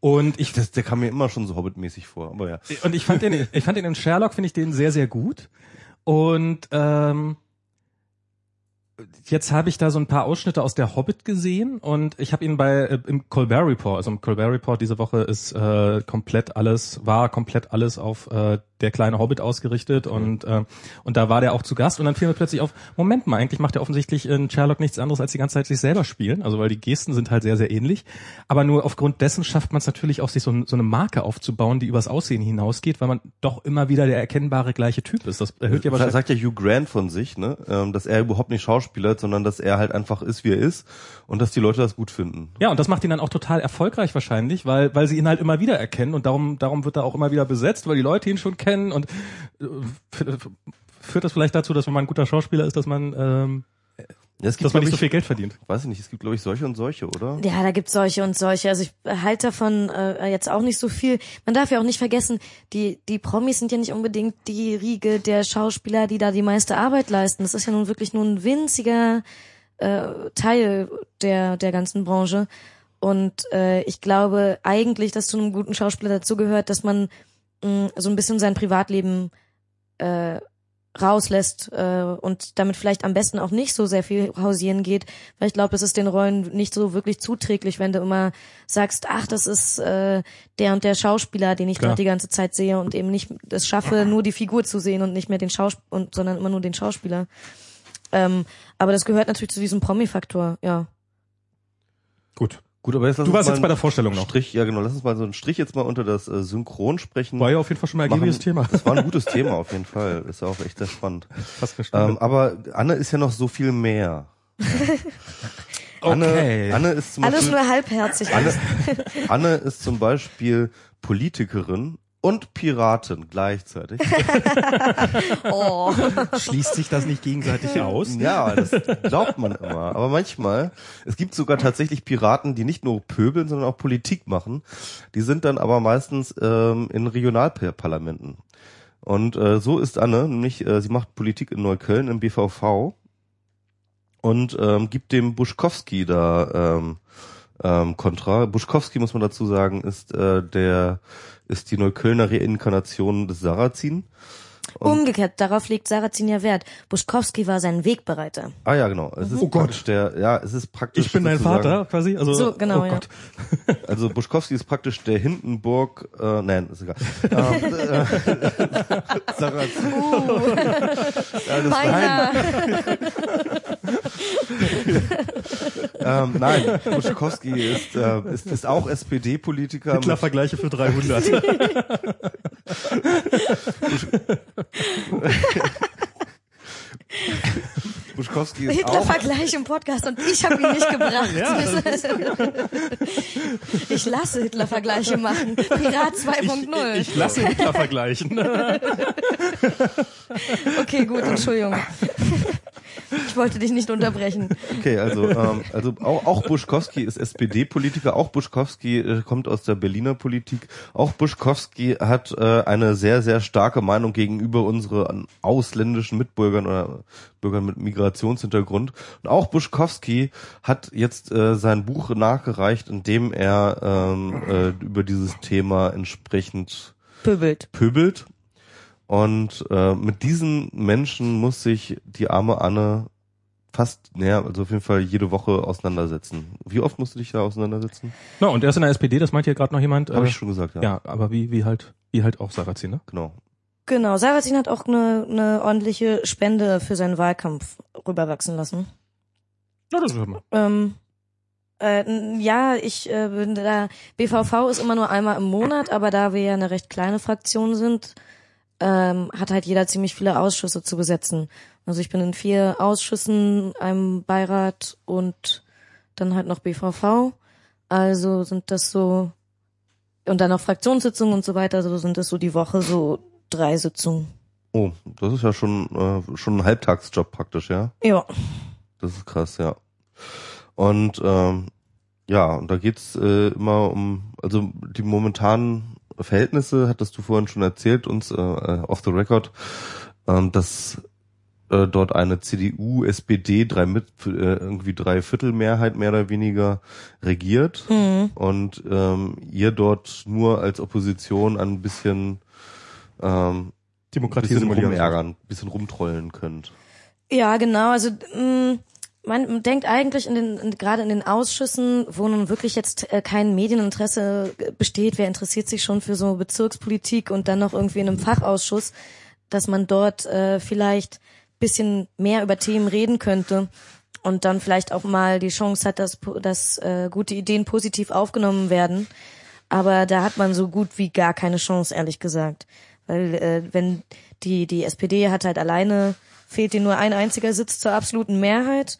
Da gibt es das Gerücht, dass Buschkowski am Wahlabend, obwohl dieses äh, Ergebnis ja viel besser ist als gedacht, darüber noch getobt hat, dass er dachte so, ach Mist, fast hätten wir eine absolute Mehrheit gehabt. Jetzt müssen wir ja doch irgendwo werben für unsere Inhalte. Ähm, oder uns für unsere äh, Verwaltung rechtfertigen. Ähm, aber deswegen haben wir es natürlich schwer, wenn da CDU und SPD immer zusammen, immer gleich abstimmen, ist das natürlich kaum aufzubrechen. Ja. Hat man über, also da hat man gar keine Chance wahrscheinlich, schlicht und ergreifend ist das. Mm, doch. Also man hat zum Beispiel die Chance, dass man irgendwie Themen anstößt und die das dann mit Scheinargumenten wegreden und es dann selber machen und als ihre Idee verkaufen. Ah, okay. Die Chance hat man zum Beispiel. Hat man trotzdem was gemacht. Kann man sich halt nicht auf die Fahnen schreiben, aber äh, ja, das ist so zum Beispiel die eine Variante, die äh, funktionieren kann. Ähm, oder man versucht eben zumindest äh, äh, Dinge, die äh, die die SPD äh, oder die CDU auf die Wege bringen, zumindest mit sinnvollen Änderungsanträgen nochmal, äh, so dass sie sozusagen den Antrag behalten, aber dann Änderungsvorschläge mit aufnehmen. Das funktioniert eben auch manchmal noch. Und da wir äh, zu Anfang mehrmals gezeigt haben, dass wir ähm, nicht in die Fundamentalopposition gehen wollen, sondern dass man mit uns ab und durchaus auch über strittige Fragen reden kann und wir auch bereit sind, äh, unbequeme Entscheidungen mitzutragen, hoffe ich immer noch darauf, dass das so Stück für Stück funktioniert. Okay. Ja, aber wenn nicht, dann hat man immer noch die Möglichkeit, böse rumzutrollen. Und äh, sind da schon Trollereien gelungen? Mm, ähm, na, die trollen ja auch, die trollen ja auch derb zurück. Also so ein Beispiel irgendwie, ja, jetzt sitzen die da plötzlich alle, ist da so eine Fraktion die sitzen die ganze Zeit mit Laptops da. Und dann protokollieren die die ganze Zeit, ja, und da gibt's ja keine offiziellen Wortprotokolle oder so. Und dann protokollieren wir die öffentlichen Sitzungen. Das ist ja schon mal, da muss man ja plötzlich aufpassen, was man sagt. Das ist ja krass. Und was machen sie? Sie verbieten uns einfach im gesamten Haus die Kabel. Kabel. Ja, Kabelverbot. Also Was? so äh, Ja, Stromkabel. ja, die haben, die haben dann ein Stromkabelverbot äh, auf die Wege gebracht, wegen Was? Unfallgefahr und so, ja. Wegen Unfallgefahr. Wegen Unfallgefahr. Ähm, ist das dann auch ganz direkt, ganz zufällig dann direkt, äh, als wir dann uns, wir haben uns erst nicht dran gehalten, weil wir einfach wirklich dachten, ey, komm, das kann jetzt nicht deren Ernst also sein. das ist, das haben, das, das ist jetzt nicht nur auf den Weg gebracht, sondern es ist offiziell. ja, ja, ja, im Haus, äh, das können die ja einfach so von der Verwaltung her quasi machen. Ja. Ähm, und dann haben wir noch zu Anfang gesagt, ja, mein Gott, das werden die jetzt nicht so streng durchsetzen und zumindest irgendwie in den Ausschüssen, wo du nicht im Sitzungssaal bist, sondern halt in einem kleinen Raum. Aber in den Ausschüssen, also muss doch da auch arbeiten, an den Ausschüssen, da muss man doch gearbeitet werden, da muss Ja. man doch irgendwie, wie, wie, was haben die, ah, sitzen die am Tisch und äh, reden frei oder, äh, Ja, die haben halt Aktenordner vor sich. Wie, also ich Ernsthaft? meine, ja, natürlich, ja. Tatsächlich. Und Also- euch verbieten sie dann, also nicht, nicht nur, dass sie zu doof sind, einen Laptop zu bedienen, sondern äh, sie verbieten euch dann noch, äh, sinnvoll damit zu arbeiten. Ja, genau. Und das sind dann halt irgendwie, und dann, äh, haben wir dann versucht, also zuerst haben wir das nicht wirklich ernst genommen, weil wir halt dachten so, ja, mein Gott, sie werden ja jetzt nicht irgendwie jedes Mal was sagen, glaube ich nicht. Und äh, dann stolperte in einem Ausschuss prompt versehentlich ein SPD-Politiker über ein Kabel. Oh mein Gott, Ähm, und ähm, ja. Und dann hieß es, sehen Sie, was passieren kann und das können wir nicht verantworten. naja, könnte man so. doch auch einfach die Steckdosen an Stellen anbringen, wo sie dann man nicht drüber stolpert. Ja, ich finde ja irgendwie, wir sollten, das, das, das, das war ja das, wir sollten uns, wir, wir sollten SPD-Politiker mit äh, Kabeln austauschen. Ich glaube, das, äh, das wäre effektiver. ja, Hier kann man nicht auch über SPD, genau, kann man nicht über SPD und CDU-Abgeordnete stolpern, wenn die da sich im Abgeordneten, hoppla, sehen Sie, da bin ich schon wieder über einen SPD-Abgeordneten gestolpert. Das ist so eine Gefahr. Ein solches Sicherheitsrisiko, das können wir mein. Kabel ist über einen SPD-Politiker. Aber, aber sorry, das ist doch wirklich, ähm, also man kann darüber natürlich lachen, aber das ist doch wirklich Verhinderung von Arbeit, für die ihr gewählt worden seid. Ähm, das sehe, ja, das sehe ich ziemlich ähnlich. Es und das halt- könnte man doch auch mit einem bisschen, wenn man schon nicht unbedingt bauliche Maßnahmen vornehmen will und da überall die, die Steckdosen neu verlegen will, was man vielleicht ja mit Budgetfragen noch irgendwie klären könnte. Wobei Strom an Arbeitsplätzen ist jetzt durchaus was, was glaube ich äh, auch in Zukunft äh, noch so sinnvoll sein könnte. Aber das ist doch wirklich ein Problem, was man mit ein bisschen Gaffertape lösen kann. Ähm, ja, nee, das ist ja nicht, das ist nun, wer, wer, wer nimmt denn so ein Gaffertape, wer nimmt denn das ab, ob das danach unfall, unfallfrei ist, Ja? ja? Der Hausmeister im Zweifelsfall. Also wer, wer auch immer, also es ist doch, Also keine Ahnung, wir sind da, wir sind da immer noch dran, wir sind da und kann man da nicht gegen klagen? Äh, na, zur Zeit bin ich eigentlich äh, eher so der Meinung, dass ich solchen Trollereien eher stoisch äh, entgegentrete, weil ich mir halt irgendwie denke, gut, ich versuch's noch auf der sachlichen, inhaltlichen Ebene und ich habe meine Trollereien auch in der Hinterhand. Also wenn ich keinen Bock mehr hab, wüsste ich auch ganz genau, was Okay. ich dann so tue. Aber eigentlich ist es ja wirklich ein erbärmlicher Zustand. Ja, das ist richtig. Vor allem die Begründung war noch, wir, werden jetzt sowieso den großen Sitzungssaal, man muss dazu sagen, das Rathaus Neukölln ist sehr, sehr schön. Ja. Ähm, also sehr viel schöner als andere Rathäuser. Das hat so einen Sitzungssaal, so einen hohen mit ähm, mit Rängen oben, wo dann die Bürger sitzen und auf die äh, auf die Verordneten runtergucken können und so. Also es ist ganz nett. Und das wird jetzt alles restauriert, ähm, weil es muss sowieso offenbar instand gesetzt werden, um dem äh, äh, um dem Denkmalschutz zu entsprechen. Das heißt, es wird gleichzeitig auch modernisiert. Und da sagten wir, naja gut, das ist doch die perfekte Gelegenheit, dass man eine Stromversorgung an den Plätzen bekommt. Ja, okay. Ähm, und da hieß es dann, nee, weil selbst wenn man Kabeltunnel baut, Ja. die man so verschließen kann, ne, so Ja, ganz ja, normal so, ähm, wären immer noch ein Sicherheitsrisiko, weil zweimal im Jahr wird das ja als Tanzsaal genutzt. Zum Beispiel, wenn die Narren das Rathaus stürmen, was ja offenbar so eine rheinländische Tradition ist oder was. Ich kenne Ja, mich ja. ja. damit nicht aus. ja, ich weiß auch nicht, was das Kölner da immer mit ihrem, ich- Kölner mit ihrem Rheinland. ich weiß auch ne? nicht, was die, was die da, was die von da drüben irgendwie hier zu, nein, aber das war dann, aus dem Neurheinland. was? das war dann der, das war dann der Grund, äh, warum das mit den Kabelschächten zum Beispiel auch nicht geht. Also jetzt wird gerade das Neuköllner Rathaus saniert und es wird diese, diese, diese, diese Grundtechnologie äh, Strom, Ja, genau, genau. diese, diese Brückentechnologie, die bestimmt auch wieder weggehen wird, wird nicht eingebaut, weil man ansonsten ja den Piraten eventuell damit einen Gefallen tun könnte und sie ihre Arbeit Das hast machen. du jetzt gesagt. das habe ich jetzt nicht so gesagt. Ja. Ja. aber irgendwelche Argumente findet man offenbar immer. Und das Lustigste war noch, dass ich, ähm, ich sitze im Verwaltungsausschuss, ähm, wo solche Sachen eigentlich alles, was wir auch äh, an technischen Neuerungen irgendwie anregen und so läuft alles über den Verwaltungsausschuss, ähm, dem halt Buschkowski dann auch vorsitzt. Äh, und da warb er dann und dachte, er kann da bei mir ganz toll punkten für äh, für Abstimmungstools, also für Abstimmungscomputer. So, Ja. Also das geht ja hier mit den mit dem Wahlcomputer, genau. Weil meinte, ja, Frau Hemm, Sie sitzen ja auch im Vorstand, äh, der, also ich sitze dann auch oben und erteile das Wort und schimpf mit den Leuten und so, ne? Da bin ich, das mache ich halt auch noch. Kann man Ähm, sich auch so angucken. Oh, das will ich auch gerne sehen. ja, na klar, könnt ihr vorbeikommen, ja. Und wir stehen da, sitzen da halt mit Schachuhren, ne, um die Redezeit zu kontrollieren. Geil, ja. Und ich hab so, ja, Busch, Herr Buschkowski, ich hätte lieber Gibt's eine nicht eine Stromversorgung. ich hätte lieber eine Strom, also als dass ich irgendwie Ja. auf die Schachuhren, mein Gott, dann mache ich das halt mit Schachuhren. Das stört mich auch nicht. Aber ihm war dann offenbar wichtiger, dass man da Wahlcomputer einbaut, statt irgendwie die Verordneten mit Strom zu versorgen. Hat Ihnen jemand gesagt, dass diese Wahlcomputer eventuell Strom brauchen könnten? und wenn die dann an, am jeweiligen Abstimmungsplatz, wo der, der, die Person sitzt, installiert sind, ja, vielleicht muss man dann trotzdem immer nach vorne gehen, aber man muss dann nur noch einen Knopf drücken. Ach so. Das wäre doch auch das wäre doch auch eine Variante. Nee, keine Ahnung, wie sie sich das vorgestellt haben. Hm. Aber gut, das hat ja mit der eigentlichen Politik nicht wirklich was zu tun. Naja, aber es ist schon, äh, es spricht ja schon so ein bisschen Bände. Ja, also es ist, das ist halt dieses, dieses, dieses Klein-Klein von so, Ja. Ähm, äh, das Parlament ist ja quasi nur der Verwaltung beigestellt. Wir haben ja nicht wirklich, wir gehören ja eigentlich nicht wirklich zur Legislative.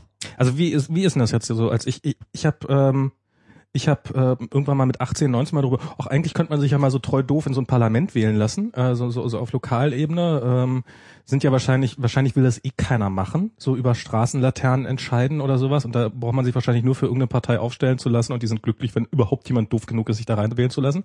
Ist das so oder sind diese Plätze tatsächlich umkämpft? Also erstens mal muss ich jetzt mal sagen, ich finde Neukölln ja echt sehr spannend und äh, es ist, äh, ja- ist ja nun nicht, sind ja nicht nur die Straßenlaternen. Also wir haben ja nun wirklich große Probleme, die man teilweise nicht auf der Kommunalebene lösen kann, aber die dort trotzdem diskutiert werden müssen, damit man eben Druck auf den Senat macht oder was weiß ich. Also ich finde es politisch schon mal gar nicht so uninteressant. Und dann gibt's dort so meiner Meinung nach zwei Arten von Kommunalpolitikern. Die einen sind die, die das so als erste Ebene auf der Karriereleiter in der Politik sehen und die dann eben besonders dadurch auffallen, dass sie sehr gut und reißerisch und populistisch reden können und dann da auch gerne mal Bundesthemen verkaufen, weil man weiß, so, ne, dass sie irgendwie und die dann eben auch sehr spezifisch Parteipolitik machen, weil muss dir dann deiner Partei gefallen, um da irgendwie weiterzukommen. Und dann gibt's die anderen, die das jahrzehntelang machen und wahrscheinlich auch zu unbequem wären, um irgendwo anders auf eine andere Ebene äh, äh, aufzusteigen Mhm. und dann aber dort sich so richtig festsetzen und dann eben auch dort äh, so ein so ein so ein Mackertum haben, äh, das äh, weiter komme ich nicht, aber hier bin ich der König. Mhm. Also so wie Buschkowski und so eine ganze Riege von seiner Generation eben Also auch. wie man das so aus Firmen auch so kennt, so dieser Typ, der da schon seit 20 Jahren am selben Platz sitzt und zwar eigentlich nichts kann, aber so richtig will ihn auch niemand weghaben. Genau, und, weil und, will auch und- nicht der Königsmörder sein und so und mh, Muss ja gar nicht der König sein, kann ja auch irgendein kleiner äh, ja, kann, kann er, kann er natürlich auch, ja. Und die dann halt in der Verwaltung äh, sitzen und äh, sich so an dieses Klein-Klein gewöhnt haben, aber dort sind sie zumindest, da sind sie zumindest wichtig. Und wenn die sich bemühen würden, irgendwie weiter nach oben zu kommen, dann wären sie vielleicht nur noch die Hinterbänkler. Und so können sie zumindest in diesem kleinen Bereich, und das kann man ja auch schön nebenher machen, das, da kann man ja noch, nebenbei hat man dann noch genug Zeit für äh, Familie und Karriere.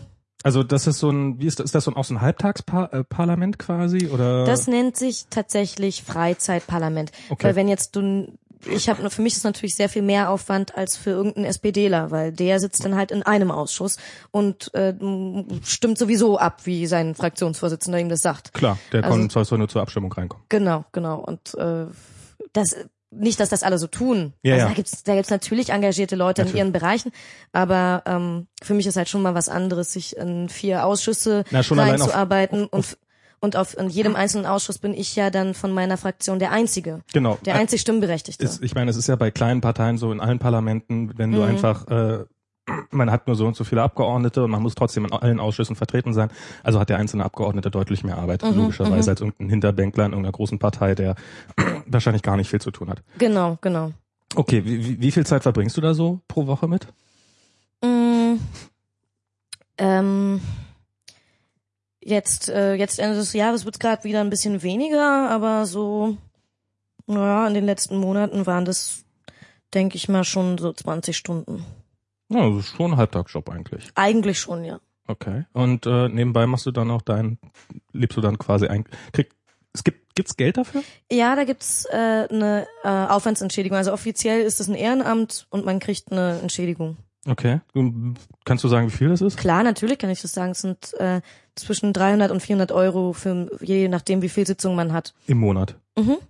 Okay, also das ist wirklich bestenfalls eine Aufwandsentschädigung für so viel Arbeit. Genau, genau. Also das Gute ist halt so, und muss man nicht versteuern und neben Hartz IV oder so ist das so ganz ganz nett, aber das ist nicht äh, nicht, weil man also das kann man wirklich nicht wegen des Neben Geldes Hartz IV? machen.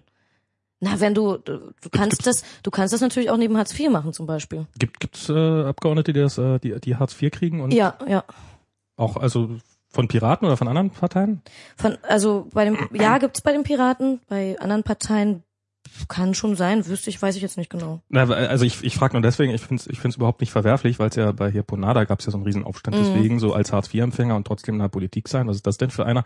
Aber das ist, du erzähltest das gerade so, als ob das so eigentlich fast äh, so auf unterster Ebene eine Selbstverständlichkeit wäre. Muss ja auch nichts Schlimmes Nee, sein. Also du, ja, für mich ist es eine Selbstverständlichkeit. Ja. Für mich ist es eine Selbstverständlichkeit und formal ist dagegen überhaupt gar nichts einzuwenden. Ähm, ich deswegen, also äh, wie dazu andere stehen, weiß ich Okay. nicht. Wir haben uns auch schon Sprüche reindrücken lassen müssen mit äh, jetzt geht wohl jeder Hartz IVler, lässt sich wohl jetzt in Parlamente wählen und so. Aber ähm, das, also so, ich finde, also formal ist dagegen nichts einzuwenden und moralisch meiner Meinung nach auch Eig- nicht. Also eigentlich- warum auch? Warum eigentlich ist auch? es für eine Demokratie ja eigentlich auch geradezu notwendig, dass die Betroffenen auch in den entsprechenden Parlamenten im Zweifelsfall sitzen. Außerdem wissen wir alle, dass äh, Hartz IV zu bekommen nicht heißt, dass man nichts gelernt hat oder dass man Ja, ja, faul klar. ist oder dass man nicht auch äh, seine Fachbereiche hat oder was weiß ich. Also wenn wir jetzt anfangen mit äh, Hartz IVler dürfen sich nicht ehrenamtlich engagieren, dann naja. Ich habe euch was mitgebracht. Was denn? Schön. Also, Ähm, Juhu. das Buschkowski Bulettenquiz. äh, ach so, was ist das? Wollt ihr mitmachen? Äh, ja, gerne. ähm, das ist äh, von Michi, setz dich mal hin und setz deinen Kopfhörer auf. Jetzt machen wir. Der, der Chat muss, äh, muss die Liste führen, bitte. Genau. Shit, musst du auch mit, mit, mitmachen. Du musst äh, und, und vor allen Dingen mitschreiben, wer von uns nachher gewonnen hat. Also, wer hat's gesagt? Buschkowski oder die NPD? Okay, also Buschkowski, ja, okay. Mhm. Mit den Afrikanern ist noch mehr Brutalität, Drogen und Alkoholmissbrauch eingezogen. Buschkowski oder NPD? Garantiert Buschkowski viel zu. Würde ich auch sagen. Richtig. Okay, Yes! ein Punkt.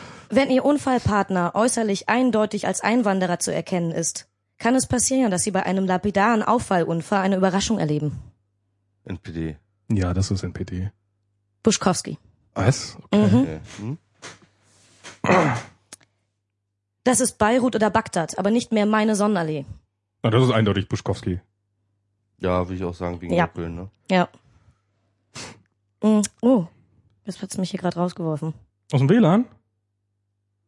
Ich glaube aber, das liegt an, ja, hat's mich gerade rausgeworfen. Scheiße, das ist. Warte mal, wir können auch mal. Ah nee, ist jetzt gerade doof, das zu machen. Wir, da ist nämlich auch noch so eine WLAN-Station, die spinnt manchmal und kann nämlich sein, dass die, dass du gerade jetzt an der dann dran hängst. Ah, die möchte ich jetzt nicht neu starten, weil. Mal gucken, ich bin noch dran und drauf. Ist der Stream noch drauf? Ja, ne? Warte mal, jetzt bin ich glaube ich wieder drin. Schade, mitten im Quiz. So ist das hier immer, ne? Das ist live, so ist das. Ja, da kann sowas schon mal Da passieren. kann, äh, ne? gibt's doch mal technische Probleme. Vielleicht sollten wir auch langsam mal zu so einem, so ein so Gottschalk-eskes Verhalten uns zulegen. Ja, genau, das ist kein, äh, das ist kein Manko, das ist ein Qualitätsmerkmal, ne? Über den habe ich mir ja mal. Ähm, Ähm, sag mal das, den Namen des Quizzes nochmal, dann finde ich das. ja, dann hast du ja die Antworten schon. So. Nee, ich glaube, die stehen da tatsächlich nicht mit drauf. Ach so, okay. Das Bulettenquiz. Ähm, ich weiß nicht, ich habe das hier gerade bei Facebook äh, gehabt, Bei Enno. bei Inno. Buletten. Du müsstest das ja eigentlich auch haben. Enno. Wo ist denn Enno? Weil der hat es vor 22 Stunden gepostet. Ach so, und das, das kommt daher, dass man, Weil du so wenig Freunde auf dass man Facebook nirgendwo, also er, ja, ich, ja, ich habe wenig Freunde auf Facebook. Na und? Hast, ne? Ah, ich hab's gefunden. wenig So. Freunde auf Facebook. Machen wir es mal weiter. Aber das sind ja gar keine Antworten. Das ist ja alles richtig. Ja, sag ich ja, die stehen da nicht mit drauf. Ach, du, du ich weißt weiß die, aber. ich weiß okay. die. Ach so, die ja, weiß ja, die. ich weiß die. Na dann, dann. Okay, dann mache ich mal weiter. Ähm, ach genau. Ähm, dass die hier im Land herrschenden Aus, äh, herrschende Ausländerpolitik maßgeblich Anteil am wachsenden Elend von deutschen Familien hat, wird abgeblockt. Das ist, würde ich sagen, deutlich NPD. Das würde Buschkowski freundlicher ausformulieren. Ja, Du, Nee, du musst jetzt auch noch deine Meinung- Ich auch noch, ja. ähm, ja, ich würde auch eher sagen NPD jetzt so, ne? Ja, das ist richtig. Das ist Ich echt? okay. Ja, das ist richtig. Aber jetzt, äh, jetzt habe ich es auch wieder. Jetzt Okay. mache ich weiter. Die Gutmenschen warten. Denen werde ich zum Fraß vorgeworfen. Uiuiui. Da, da, da von sich selbst spricht, muss es Buschkowski sein. Ich würde auch sagen. Könnte natürlich auch ein prominenter Stimmt, NPDler könnte ein Pro- sein. prominenter, aber es ist Buschkowski, oder? Ja, es ist tatsächlich Ja, also Buschkowski. Gutmenschen Gutmensch ist zwar ist es. irgendwie eine äh, echt schlimme Aber Vokabel, aber die wird auch mittlerweile, die wird eigentlich von allen möglichen. Ja, die hat's auch in die Mitte geschafft, ne? Ja. Ja, ja. Ähm, und die letzte? Nein zur Überfremdung an deutschen Schulen. Das ist NPD. Das muss NPD sein. Ja, das ist NPD. Wobei, wobei es wirklich, was natürlich, es ist die, die Wortwahl, ist, daran ist es relativ einfach rauszukriegen, wer es ist, aber inhaltlich nimmt sich ja tatsächlich nicht viel. Das ist ja, Das ist richtig. Das sind immer, das sind so rhetorische Tricks von ihm, wie zum Beispiel, dass man, dass er immer fiktive Fallbeispiele nimmt und dann sagt, er würde ja nur eine Realität beschreiben oder eine beobachtende Position einnehmen. brauchst du Strom? Du gucktest dich gerade so um, als ob du eventuell Strom, also, Nö. nö, okay, Das gut. war keine Hilfe. Okay, gut. Also als äh, als sei das ja, so. als sei ja jemand, der ähm, also als sei ja zu, zu beschreiben, wie er die Sonnenallee wahrnimmt und dass das inzwischen Beirut ist und so, könne ja nicht rassistisch sein, weil es ist ja nur ein Abbild der Realität. Wobei ich natürlich sagen muss, die Frage nach, ähm, ob es Parallelgesellschaften gibt und so, ähm, oder dass äh, dass man einfach Statistiken hernimmt und sagt, ja die die Ausländer kriegen alle keinen Schulabschluss hin Mhm. ist natürlich die Frage, liegt das nicht an äh, einer strukturellen Benachteiligung oder liegt es daran, dass die alle dumm sind so? Oder dass es äh, sehr viel häusliche Gewalt gibt in, äh, äh, äh, in Familien, die vor allem jetzt gerade äh, aus dem Iran und Syrien und kommen und so weiter. Ähm, was er, da hat er so ein, so ein kulturdarwinistisches Denken irgendwie. Ähm, wobei aber die Leute, mit denen man dort zusammenarbeitet äh, im Bezirk, er tut ja auch immer so, als würde er sich da total auskennen. Ich frage mich immer, mit wem er überhaupt redet, weil wenn ich ihn in der Arbeit erlebe, hört er eigentlich nie jemandem zu, sondern referiert immer überall nur. Und wir waren beispielsweise mit dem Ausschuss, wo ich auch mit ihm war, äh, haben wir letztens von einer Organisation, einer gemeinnützigen, so Zufluchtswohnungen von für Frauen, die äh, Opfer von häuslicher Gewalt werden, uns angeguckt. Das ist der Unterschied zu einem Frauenhaus ist, dass sie ein autonomes Leben trotzdem führen, dass die, dass diese Wohnungen, dann weiß man nicht, dass es eine Zufluchtswohnung ist und die Adressen sind geheim und werden Ja. auch nicht im Jugendamt gesagt und äh, da können sie sozusagen selbstbestimmt leben, sind aber erstmal von ihren Männern weg und so. Und äh, da fing er dann auch an zu referieren, dass äh, ja die äh, die Araber ihre Kinder halt, äh, äh, also dass die die Jungs alle zum Machotum erziehen und dass bei denen das zur Kultur gehört, dass man die Frauen schlägt und so und die begreifen das gar nicht, warum sie das hier nicht dürfen sollen und so. Und äh, da haben die, die tatsächlich an der Stelle arbeiten, die Ja. auch beide ähm, Perserinnen waren dort, also, oder nee, es war eine Perserin und eine Türkin, glaube ich, die dort gearbeitet haben, haben ihm da ganz schön Kontra gegeben und haben ihm gesagt, dass zum Beispiel die Asylpolitik den perfekten Nährboden für häusliche Gewalt bietet. Weil indem du zum Beispiel äh, ähm, eingebürgert wirst dadurch, dass du halt drei Jahre lang mit dem Mann auszuhalten hast Ja. und dann auch nicht arbeiten darfst. Also nicht, weil dein Mann es dir verbietet, sondern weil das Gesetz es dir verbietet. mhm. Sitzt die ganze Zeit zu Hause rum.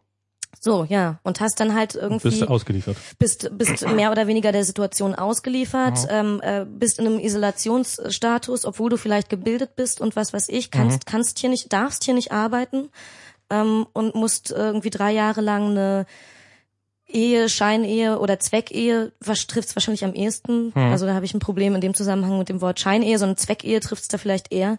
Und sowas ist natürlich dann für dann Nährboden, ne? Ja, und das ist natürlich, also ich meine, es ist natürlich auch ein klares, was es ja eigentlich nicht sein dürfte, in so, zumindest bei solchen Familien da natürlich, ähm, dass, dass, dass einer eine klare Machtposition hat, nämlich äh, wenn ich dieses Spielchen, also es ist ja dann wirklich das Schlimmste ausgeliefert sein, dass, dass der Mann dann in dem Fall, oder wer, also ein Partner zumindest, Mhm. äh, jederzeit das Spielchen beenden kann. Und ähm, ja. Ja, aber es ist ja, ich meine, es ist ja äh, selbst wenn man, ähm, also man kann natürlich sachlich Zahlen anbringen und kann sagen, ja, es gibt äh, meinetwegen, ich, ich weiß nicht mal, ob es der Fall ist, aber äh, es, es gibt in äh, türkischstämmigen Familien äh, mehr häusliche Gewalt als äh, als in anderen Familien, dann kann man natürlich also Wobei das noch nicht mal so ist. Also es wirkte Okay. jetzt vielleicht in meiner Aussage so, aber das äh, ist noch nicht mal Okay, ist nicht mal der Fall, aber äh, selbst wenn es so wäre, könnte man natürlich sagen, okay, das liegt äh, entweder daran, dass ähm, und, und da fängt ja dann der Rassismus eigentlich erst an, äh, dass man sagt, äh, ja, das ist ein Problem, weil die halt so alle so drauf sind und weil das äh, und und das ist denen nicht rauszukriegen, das ist das ist in den Genen drinne. Ähm, Kult Kultur ist ja eigentlich änderbar. Das ist ja eigentlich das Lustige. Ich meine, unsere Kultur hat sich ja auch in den letzten 30 Jahren sehr stark oder wandelt sich ja eigentlich ständig. Warum sollte sich denn eine andere Kultur nicht wandeln können? Ähm, das, genau, das ist also der ist das Punkt. nicht also gerade da der Beweis, der, der, der, der, dass Integration gescheitert ist, wenn sich diese Kult, wenn man diese Kultur für nicht abänderbar, abänderbar hält?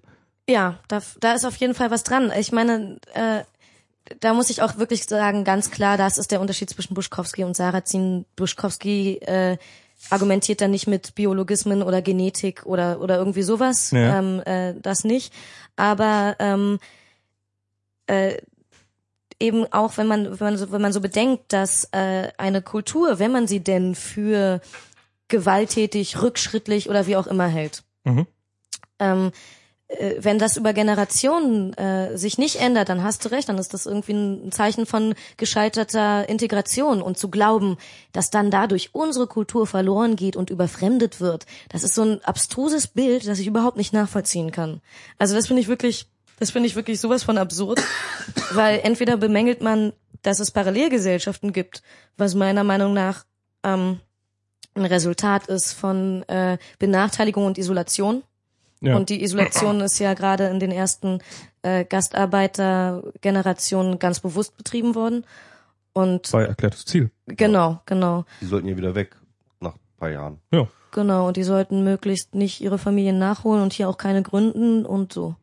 Und äh, Gastarbeiter halt. das und auch wenn wir jetzt nicht mehr dieses äh, Bild der Gastarbeiter haben, Mhm. ist trotzdem, das habe ich jetzt ja beim Refugee Camp auch massiv kennengelernt, äh, ist diese äh, Isolationspolitik der Asylpolitik, die ja in den 90er Jahren nochmal mh, andere Methoden verwendet hat als vorher und so, ist das ganz klar, kommt man immer wieder an Stellen, wo man merkt, das ist eine ganz bewusste Isolationspolitik. Natürlich, klar, das ist ja. Und, und wenn man, wenn man das sozusagen durchbrechen will, also wenn man immer wieder sagt, ja, aber Integration ist keine Einbahnstraße und die sollen sich mal integrieren und so weiter und so Ja. fort, dann müssen wir als allererstes mal nicht nur un- unsere Asylpolitik irgendwie ändern und lockern oder so, sondern da müssen wir erstmal eine ganz andere Asylpolitik erklären und da andere Ziele festmachen wollen. Also so, das ist so, das ist geil zu sagen, Multikulti ist gescheitert, weil das hat überhaupt noch nie jemand versucht. Also das ist in der Politik gar nicht passiert. Nicht Das als ist, politisches Konzept. Genau, genau, genau. Nicht als Stadtentwickl äh, Stadtentwicklungskonzept, nicht als politisches Konzept. Also das äh, Multikulti-Ding, was so begraben wird, das hat nie existiert. Ja. Beziehungsweise es existiert ja, ich meine, wir, wir sind eine multikulturelle Gesellschaft und auch gerade Neukölln ist multikulturell ähm, in seiner Prägung, aber die Politik hat sich dem nie angepasst. Halt, Ja, ne? genau. Ja. Und ähm, ähm, das ist jetzt interessant, weil wir machen jetzt gerade schon diesen Schwenk. Ähm, äh, wollen wir noch mal weiter über über äh, Neukölln reden? Ist da noch interessante Sachen zu erzählen oder wollen wir gleich das Refugee Camp? Kann man ja an der Stelle mit reinpacken, finde ich, passt gerade gut. Ja, gerade wird's gut passen, wenn euch Genau. jetzt nicht nur was Spezielles Nö, interessiert. nee, das war jetzt auch dich ja die Frage, weil du jetzt, du hast ja vielleicht die Stories auf Lager. Aber auf jeden Fall, ähm, du, genau, das wäre jetzt, wir sind wir sind wieder zurück bei der Vorstellungsrunde, ne? Und ähm, denn, denn, denn eine Sache, deswegen haben wir auch schon äh, dich hier mehrfach im Podcast auch erwähnt. Mich? Ähm, genau, dich. Ähm, oh Gott, jetzt werde ich äh, ertappt, dass du bist ich mir das gar nicht anhöre. Du bist, du bist unseren Hörern nämlich schon als Name ähm, äh, sozusagen geläufig, weil du warst ja diejenige, die relativ am Anfang ähm, schon früh, ich glaube am zweiten Tag irgendwie bei diesem äh, Refugee Camp Hungerstreik am Brandenburger Tor zugegen warst. Ähm, also nach meiner, ähm, also, so wie ich das mitbekommen habe, du warst der erste Kontakt, den ich dort hatte, irgendwie mit dem ich da, ähm, und äh, kannst du vielleicht erzählen, wie du dazu gekommen bist? Ja, ähm, also äh, ich hatte sowieso mit aus der Ferne sehr bewundernd betrachtet diese ganze Bewegung, die es gab, also den Protestmarsch, dann das Camp am O-Platz und so. Und äh, Oranienplatz für die Nicht-Berliner hier. ja, am Oranienplatz, da äh, das Camp existiert auch immer noch. Mm, Da sind eben viele von den Leuten immer noch im Protest, äh, die im Zuge dieses Protestmarsches durch Deutschland gelaufen sind, zu Fuß, äh, 400 Kilometer. Und äh, hörte dann, dass mehrere sich entschlossen haben, in den Hungerstreik zu gehen. Und fand diese Botschaft schon sehr erschütternd. Ich finde, das ist schon äh, ein krasser Schritt.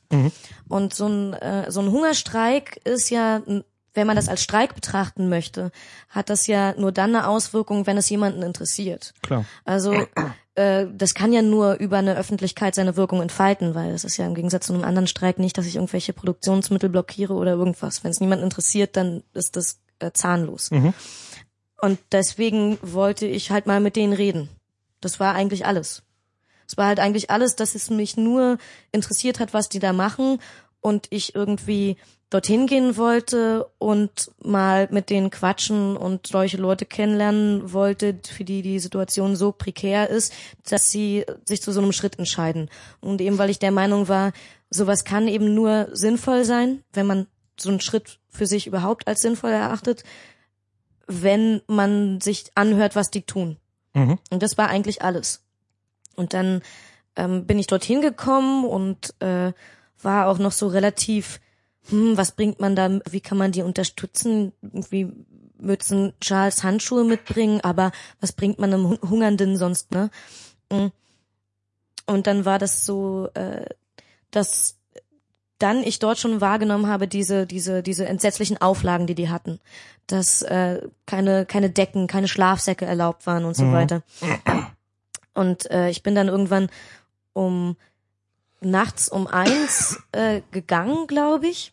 Und da hatte die Polizei noch gesagt, ja, sie würden jetzt den Status quo akzeptieren, also so, dass die Leute dort sich zur Ruhe gelegt hatten mit Schlafsäcken, wenn keine neuen Schlafsäcke dazukommen und morgen aber dann bitte nicht. Also ganz kurz, du bist dann irgendwie erstmal hingefahren, das war dann irgendwann, keine Ahnung, was, ah, nachmittags oder? ja, nee, das war, ich hatte nur vorher eine Ausschusssitzung, das heißt, ich war so um 19 Uhr dann irgendwie da. Ah, okay. Ja. Und hast einfach dann einfach mal so, mal gucken, mal fragen. Genau. Hast du dann auch sofort Leute kennengelernt oder? Ja, ja, man muss, man muss dazu sagen, dass zu dem Zeitpunkt ähm, es eigentlich an allem fehlte. Also vor allem halt an Unterstützung. Es war irgendwie so, dass äh, das strategisch äh, gar nicht so besonders gut abgesprochen war mit den äh, mit der pro gesamten Protestbewegung, sondern dass das eine Entscheidung war von den äh, 28 Leuten irgendwie das äh, das zu tun und äh, ansonsten da hatten sie jemanden, der das angemeldet hatte Mhm. Ähm, äh, äh, der das nachher auch völlig, als das immer weiter aus dem Ruder lief, natürlich irgendwann auch sehr auf die Füße gefallen ist, dass Ja. er dort so als Anmelder eine große Verantwortung Ich habe hatte. ihn doch diverse Male vor Ort gesehen, wenn er dann mit der Polizei da äh, macht er auch den Eindruck. Also ich weiß jetzt nicht, wie er heißt, aber Dirk. Als, Dirk, Mhm. äh, als ob er auch längere Zeit nicht mehr geschlafen hätte, schon zu dem Zeitpunkt dann irgendwann mal. Ja, also er ist, er ist an sich ein großartiger, sehr ruhiger, stoischer Mensch, aber auch er ist dann natürlich weit über seine Grenzen hinausgegangen. Ja. Ja. Ähm, naja, also zu diesem Zeitpunkt war das wirklich so, dass die äh, äh, dort saßen. Es war auch wenig an Bandern, Flyern, Informationen waren irgendwie kaum da. Es waren auch relativ wenige Unterstützer, eben so ein paar Leute vom, vom O-Platz und so. Mm. Und das heißt, man ist auch ziemlich schnell ins Gespräch gekommen. Und dann habe ich gesagt, gut, ich komme morgen wieder und bring Tee mit. Mhm. Und bin dann am nächsten Tag irgendwie äh, mittags wieder dorthin gekommen und dort wurde mir dann gesagt, dass in der Nacht eben es noch oder morgens, irgendwann morgens um, um halb vier oder so, die Polizei eben doch noch gestürmt hatte, das Camp, und äh, in den Leuten, den schlafenden Leuten die Schlafsäcke entrissen und Menschen festgenommen und so. Mhm. Und dass sie äh, zur Gefangenensammelstelle äh, gehen, um, äh, um dort zu protestieren und äh, zu fordern, dass die Leute freigelassen werden. Michi? Du kannst auch einfach, wenn ich äh, Okay. sag, sag, sag, Ja, wann ja, du hustest, ja, dann ja, ist das nicht auf, hoffentlich nicht so drauf. Zwei kranke. Ja, ja so ist das Mute. halt, ne? Unmute. Ja, Und dann war die Situation, dass ich da erstmal so ein bisschen, ich, war einfach krass, weil äh, äh, ich hatte halt noch mit den mit der Polizei vorher geredet, da hatten wir gar nicht so eine Absprachen, wer jetzt irgendwie mit den Polizei irgendwie für wen Absprachen trifft und ob die irgendwie bindend sind. Wie gesagt, da hat es irgendwie noch so ein bisschen an allem gefehlt. Es war noch relativ spontan. Und ich konnte mir zu dem Zeitpunkt gar nicht vorstellen, dass sie tatsächlich diese Auflagen durchdrücken würden. War für mich unvorstellbar, dass sie die Leute wirklich äh, die schlafenden Menschen aus den Schlafsäcken reißen. So. Ähm, und dann äh, haben sie halt, waren die meisten von den äh, Refugees eben äh, zur Gefangenensammelstelle gelaufen und ich war im Camp irgendwie die einzige mit dem Smartphone. Und es war halt so, dass sie meinten, hm, naja, wo ist denn diese Gefangenensammelstelle und ist es sinnvoll, dort jetzt noch hinzugehen und so. Und ich halt gesagt habe, habt ihr irgendwie Anwälte? Also, dass die sich, dass die erstmal die ersten Informationen, wie man sich verhält, wenn man spontan festgenommen wird und ähm, ja, einfach so eine grundlegenden Dinge. Ähm, Und dass ich dann irgendwie über Twitter mich versucht habe zu verbinden mit Leuten, die zur GESA gegangen sind, die Leute aufgerufen habe, dass sie zu dieser Demo gehen. Dann sind wiederum von der was? GESA Gefangenensammelstelle. Mhm.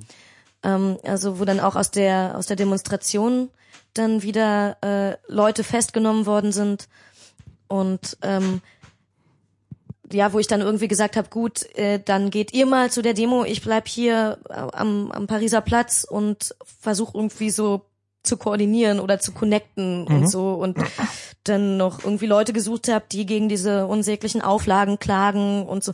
Ich habe aber ähm, nicht wirklich eine Strategie gehabt oder irgendwas. Klar. Das war halt einfach nur so, ich habe halt ein iPhone in der Hand. Mhm. Ja, ja, ja. Es war ein, es war tatsächlich halt nur das. Und äh, dann ähm, dann entstand eben daraus natürlich, dass ich äh, eine Unterstützung bekomme von Leuten, mit denen ich eben politisch vernetzt bin, die ich einfach schnell aktivieren kann und die mir dann wiederum schnelle Informationen von den anderen Stellen oder rechtliche Recherchen oder so wieder schnell zu mir bringen können. Also soweit war das ja noch ähm, relativ ersichtlich. Es fehlte halt irgendwie an allem und dann hat man irgendwie die Initiative ergriffen, damit überhaupt irgendwie das klappt oder funktioniert oder so. Mhm. Und äh, dann wurden wurde die äh, wurden die äh, die Aggressionen von der Polizei eben immer heftiger. Dann fingen sie ja damit an, Wärmflaschen sogar den Menschen abzunehmen bei Minusgraden. Ich weiß noch, das erste Mal, wo ich gefragt habe, hieß es ja noch, dass du meintest, ich solle Wärmflaschen mitbringen. Genau. Das war noch bevor die angefangen haben, die Wärmflaschen einzusammeln. Genau, da haben wir noch, wir haben noch äh, von ähm, von so ansässigen Unternehmen und so hier von äh, da gibt's dieses, dieses Zelt, das Tippi, dieses Veranstaltungszelt. Mhm.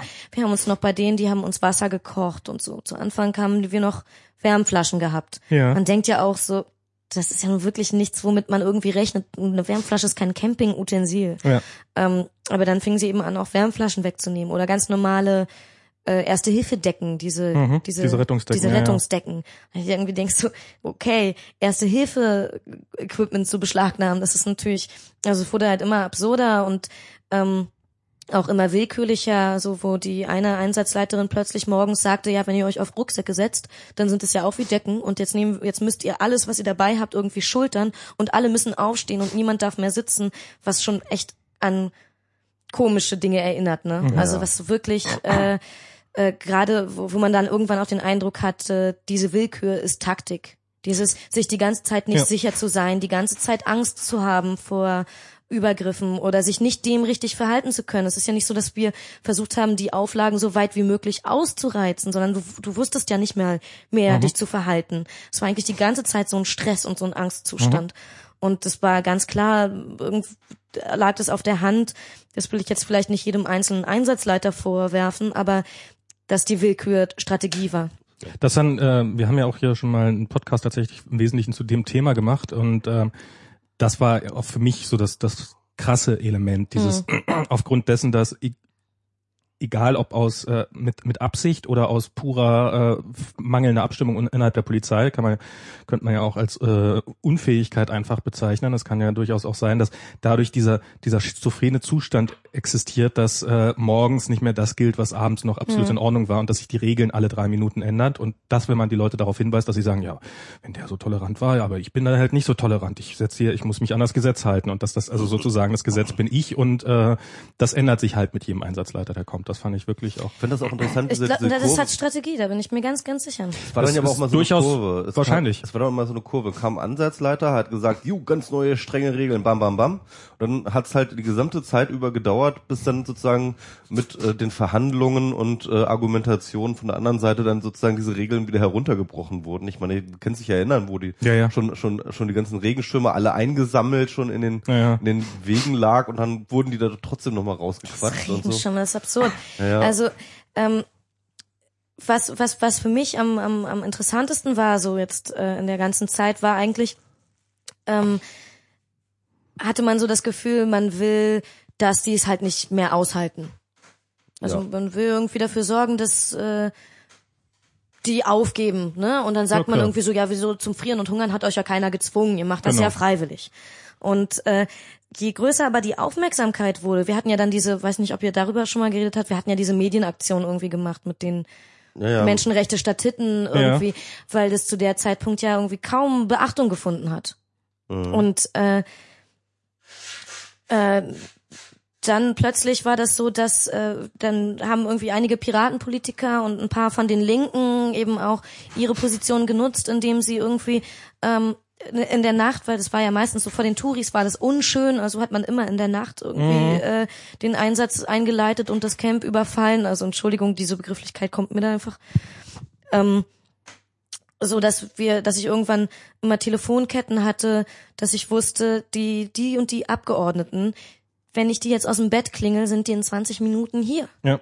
Und es war tatsächlich auch so. Ich erinnere mich an die eine schlimme Nacht, wo wir jetzt auch gerade Klagen gegen die Polizei haben und so, ähm, wo es mehrere Körperverletzungen gab. Ähm, dass sie da die die Hundertschaften mit den Knüppeln und so schon alle äh, bereitgestellt hatten und ich über den Polizeifunk schon gehört habe, wie die Räumung eingeleitet werden sollte. Und als dann die Presse da war und als dann die Abgeordneten da waren, hieß es so, ja, sch- ja scheiße, jetzt sind die schon wieder da und mm, dann können wir wohl jetzt doch nicht räumen. Das ist echt irre. Also ich glaube, wenn man, ähm, was ich mir gesagt habe in dem Zusammenhang, wie wichtig die Smartphones sind, das hast du ja gerade selber gesagt. Also ich glaube, wenn irgendwie so eine, so eine, so eine humanistische Organisation, wenn die äh, was machen will, dann ich glaube eine App oder eine Webseite, eine mobile Webseite, um Protest zu organisieren und äh, zu koordinieren, ist glaube ich äh, wäre was Großartiges. Also was, was, äh, es gibt ja ähm, Initiativen, die, die, die wir auch unterstützen, die versuchen, die äh, Flüchtlingsheime mit, äh, mit Internet zu versorgen. Ja, Und wo es teilweise viel Gespött gibt, so, ne, ja, das ist das Erste, was die brauchen und so. Aber natürlich, ähm, ich, es gibt mehrere äh, von den Refugees, die mir unabhängig voneinander erzählt haben, dass sie äh, sich von Behörden und Polizisten Drohungen anhören mussten, wie was mit dir hier passiert, interessiert sowieso keiner. Oder Mhm. äh, nach dir würde niemand fragen, wenn dir hier was passieren würde. Was Drohungen sind, ne, die eigentlich meiner Meinung nach nicht zulässig sein, sein können von, Ja, von Behördenseiten. Und es ist aber teilweise so, die haben Familien, die wissen noch nicht mal, ob die es geschafft haben nach Europa. Ja. Ne? Also die haben keine Kontakte mehr nach Afghanistan. Wenn, äh, und da sind die oder die die bekommen nicht mit in den Unterkünften mitten in Deutschland von den äh, Protestmärschen und von der Bewegung und so ne natürlich wäre das erste und das naheliegendste dass man die äh, äh, in so einer Isolation die ja wo ich schon vorhin ausgeführt habe dass ich die für eine bewusste politische Organi- klar. Isolation halte ich glaube, das, ich glaube, das verheimlicht auch niemand. Also doch doch natürlich Es gibt Leute, die sagen, das wäre nicht mit Absicht. Also ich alle jegliche Rechtfertigung. das Also die hat, Rechtfertigung, was ich äh, bisher da erlebt habe in der Richtung, war von, von ja, ja, ansonsten kommen ja so viele. Also wir machen das schon mit Absicht, weil ansonsten wären es ja mehr. Gut, das, das, das, so das hörst du von, von, von CDU äh, Innenpolitikern durchaus, aber äh, das, äh, äh, das aber von, ich glaube von der SPD oder so wird das nie so argumentiert und die haben da ja gut auch mitgemacht. okay, das ist, muss Also- nochmal, das noch mal raussuchen. Aber, aber, aber es zeigt sich eigentlich, das wird immer offener argumentiert. Ich habe das Gefühl, das würden in bestimmten Kreisen würde man das nie so sagen, mhm. aber, aber eigentlich ist es ziemlich offensichtlich. Ja. Naja, und ich meine, mit Internet, wenn du jetzt so sagst, äh, die brauchen das um, also ich meine, es ist, ist absolut, absolut plausibel, dass wenn man irgendwie aus dem Iran oder meinetwegen auch aus Afghanistan hierher gekommen ist und, und dass man dann mit der Heimat ja irgendwie kommunizieren will, das ist ja, ist, ist ja absolut naheliegend und äh, aber Nachrichten gucken, hä? Also, aber unabhängig davon, es ist einfach, das Internet ist ein unglaublich billiges Medium Mhm. und, ein, äh, und das Medium unserer Zeit. Warum soll man in einem zivilisierten Land als äh, auch als Asyl, äh, also sollen wer die nicht haftet denn dafür? Ja, nee, ich Ach stimmt, die können ja alle illegale Musik runterladen und, dann, Genau. und daran geht, oh, Doch, oh. doch, fragt die, fragt die Heimleitungen. Das ist es tatsächlich. Also da gibt es inzwischen gibt es zwar ein paar Einigungen, wie wir trotzdem das schaffen, die mit Freifunk zu versorgen und so, aber das sind die Argumentationen. Und hast du hier von, weiß nicht, ob ihr habt ihr von Herr Urbach den Blog-Eintrag gelesen mit auf arme Geflüchtete machen, aber WLAN haben zum Ja, das war der? Hammer. Oh, Oh, ja, ja, das war der oh, Hammer. Ja, das hat doch dich auch verzitiert sogar, glaube ich. Ne? Hat er mich, ich Ja, weiß es nicht genau, mehr. Ich habe ich hab den Artikel hat- selber nicht, ich habe den Du hast, den, Original-Tweet du hast den gelesen. Tweet gelesen, ja, nee, deine Antwort bei Herr Urbach auch im Was Artikel war, drin. ich weiß genau, was meine Antwort war. Die haben sogar fließend Wasser und ein super Blick äh, äh, auf, aufs, aufs, aufs Brandenburger Tor. haben ein fließend Wasser in Klammern von oben Ja. und, und einen super Blick aufs Brandenburger Ja, Tor. genau. ja, äh, ja war, war eine schöne Antwort darauf. ähm, ja, das ist weil so ein CDU-Heini, ne, der irgendwie Ja, äh, ja, in Be ja. auf Berlin Besuch war und äh, dann da hingegangen ist und oh ja, WLAN. Unglaublich. Ein ey. Luxusgut, ja. Ein Luxusgut. Ja, aber wenn wir jetzt vom CDU-Parteitag wissen, äh, so der durchschnittliche CDU-Wähler glaubt, dass, 35, dass unser WLAN 35 Euro am Tag kostet, ist das schon Luxus. Also Ja. ich meine, so auf CDU Ich habe auch gedacht, vielleicht hat er einfach keine Freunde, die mal zu ihm kommen und ihm helfen, irgendwie ein WLAN einzurichten oder so. Naja. ah, stimmt. Nee, aber das war. Könnte man eine Initiative machen, WLAN für CDU-Mitglieder. Ja. Kost, also nicht, also richtig, kostenlos einrichten. Wir richten euch den Router ein. Also nee, da mache ich nicht mit. Das tut mir leid im Moment, finde ich da. Ich meine, es könnte, es, es sind arme Menschen, die nicht wissen, die, die einfach unfähig sind, mit dieser Technologie umzugehen. Stimmt, und insofern den, sollte den ich muss nicht man so, da weiterbilden. Ja, das sollte ich vielleicht über meinen Schatten springen und äh, vielleicht bringt uns das tatsächlich näher zusammen, ja. Ja, vielleicht ist das einfach so. Auch Sie müssen mit ihresgleichen kommunizieren. Nein, aber das war insofern war das mal wieder für mich persönlich eine spannende Episode mit äh, meiner Liebesaffäre mit dem Internet. Also Ja. diese ganze, das ganze RefCamp, weil es gab so andere Auswirkungen, wie zum Beispiel ähm, in den in den heftigen Nächten, wo es halt wirklich richtig zur Sache ging, habe ich ja dann irgendwie Live-Ticker gemacht Mhm. und so. Ähm, und dann gab's Leute, die das immer ins Englische übersetzt haben Ja. und die ich dann halt einfach nur noch retweetet habe, äh, wo ich dann irgendwie in einem ruhigen Moment mal dazu kam, mich mit denen, wer bist du eigentlich und danke, dass du mich unterstützt und so, wo ich gemerkt habe, da gibt's tatsächlich ein internationales Interesse plötzlich. Dann sehe ich, äh, dass bei RTL wird ein Beitrag über die Schicksale dieser Menschen gemacht. Ja, bei RTL wurde auch irgendwie äh, nicht drauf gekommen wärst, ne? Und so und, und, und zwei Wochen vorher hat es noch keine Sau interessiert und wir haben irgendwie Medienschelte auf Twitter betrieben, dass da keiner hinguckt und so. Hm. Ähm, und äh, so jetzt zum Beispiel ist es inzwischen so, dass mich sehr, sehr viele Leute anschreiben vom Ref Camp in Wien oder also so von der internationalen Bewegung, ähm, wo ich das Gefühl habe, die haben von der Aufmerksamkeit vom äh, Pariser Platz tatsächlich tatsächlich viel ähm, viel mitgenommen an Energie, die sie auch versuchen, die sie auch versuchen mit rüberzunehmen, dass es auch äh, ihren Protest anschiebt und so. Und äh, das sind eben sehr viele Leute, die mich zurzeit kontaktieren, obwohl ich dann halt da so sitze und denke so, äh, ich habe nur in den Wald hineingerufen, so was dann alles Ja. zurückkam und sich entwickelt hat, so das war nicht alles ich und das hat dann wiederum die negativen Folgen von Aktivismus, dass man dann plötzlich in so einer Verantwortungsschleife drin steckt. Ja, das haben wir auch drüber geredet. Also Nee, bei uns war die Verantwortungsstreifen nicht ganz so schlimm. Die, auf, auf gar keinen Fall. gar keinen Fall. Aber trotzdem, man spürt es sofort, wenn man Nicht sich einmal irgendwie daran gegeben hat, wie man sich dann gleich sofort schuldig fühlt, wenn man mal einen Tag plötzlich mal nicht da ist. Richtig, oder so etwas, ja. Also, Ja. Das, und das ist das eine. Und wenn dann eben noch sehr viel Feedback über mich läuft, also wo es dann so eine Erwartungshaltung gibt, dass äh, ich einen Newsticker mache oder ähm, äh, auch, auch, auch, auch positives Feedback kann einen dann halt sehr unter Druck setzen. Ne? Ähm, und das ist dann von so einer undefinierbaren Masse kommt das, ne? Also das äh, kommt auch bei den Refs selbst an.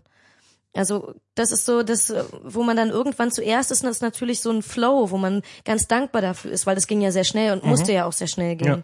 Das ging ja wirklich tatsächlich innerhalb von zwei Wochen, ne? So bis zur Spitze der Das war der ja, Aktion, wo dann irgendwie zwei Wochen später sind die da irgendwie mit riesen Medieninteresse äh, und einer Delegation der Bundesregierung in fünf Stunden Verhandlungen. Das ist schon Das ist krass. schon krass, ja. Das ist schon krass. das war das. Ich, ich würde sagen, das war auch das absolute Maximum, was man, was, was, was zu erreichen war. Also ja, das ist, hat man ja auch gemerkt. Es ist ja auch zusammengebrochen. Wir konnten Ja. alle nicht mehr.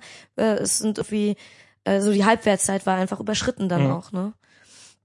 Ja. Was, was ich, was ich sehr lustig finde, dass er jetzt, äh, das hat, also ich habe mich ehrlich gesagt dann auch so ein bisschen gefragt, warum, also nachdem das Treffen mit der Bundesregierung dann war und sowas, wa- warum macht ihr das jetzt gerade noch da? Also das ist so ein bisschen so, ähm, also das ist wichtig, dass auf das Thema aufmerksam gemacht wird. Das ist passiert. Das ist äh, die Bundesregierung reagiert so, wie sie reagiert natürlich. Sie sagt, äh, äh, nee, ist doch haben- alles ganz okay.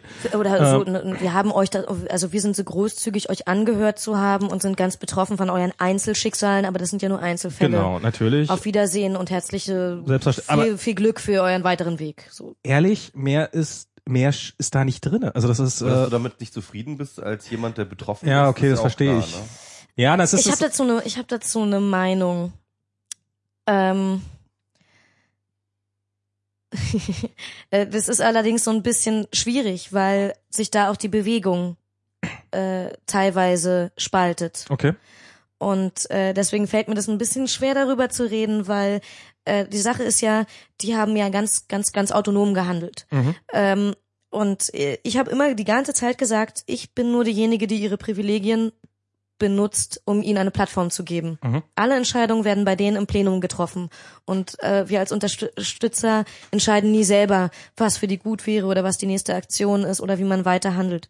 Was so weit ging, dass ich irgendwie akzeptiert habe, einen Krankenwagen nicht zu rufen für jemanden, der Blut kotzt. So, Mhm. weil was ich für jeden anderen gemacht habe, war, wenn ich sage so, ich glaube, du solltest einen, einen, wir sollten einen Krankenwagen rufen, er sagt, nee, ich habe Angst, dass ich vom Krankenhaus direkt in Abschiebegewahrsam gehe. Ähm, und ich sag gut, Das hilft Kann jetzt ich sonst auch nichts, wenn er in den Krankenwagen nicht einsteigt, wenn er da ist. Also das ist ja. Eben. Und wo ich halt irgendwie denke, gut, äh, das Gegenteil kann ich dir nicht garantieren. Mhm. Ich kann dir nur sagen, es könnte tatsächlich was lebensgefährliches sein. Mhm. Ähm, wenn er sagt, ich bin mir dessen bewusst, aber es ist meine Entscheidung, hier zu bleiben und so, ist es seine Entscheidung. Klar. Ne? Und äh, so weit ging das halt. Äh, Dieses, diese Einstellung zu sagen, das ist immer alles eure Entscheidung, ich bin nur die Plattform, ich bin nur der Unterstützer. Und irgendwann kam ich dann zu so einem Punkt, wo ich gesagt habe, ja gut, aber wenn die Unterstützung wegbricht, Hm. weil der emotionale Druck zu groß ist oder die, die, der Schlafmangel oder was auch immer, also Ja. wenn die, wenn die äh, Plattform nicht mehr ausreicht, dann haben sie sich vielleicht einfach verzockt. Und äh, da muss man halt sagen, es gibt bei die, unter diesen Leuten tatsächlich welche, die ganz, ganz massiv von Abschiebungen bedroht sind und tatsächlich fast nur ausschließlich deswegen, weil sie sich politisch engagiert haben. Also weil sie gegen die Residenzpflicht verstoßen haben Okay. und so weiter und so fort.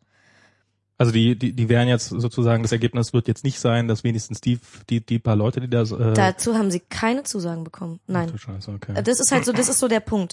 Und das ist doch der Grund, warum dort immer noch ein paar Leute, Mhm. die, die Gruppe hat sich ja auch schon sehr verkleinert, warum dort ein paar Leute konsequent ausharren, die halt sagen so, nee, lieber sterbe ich hier.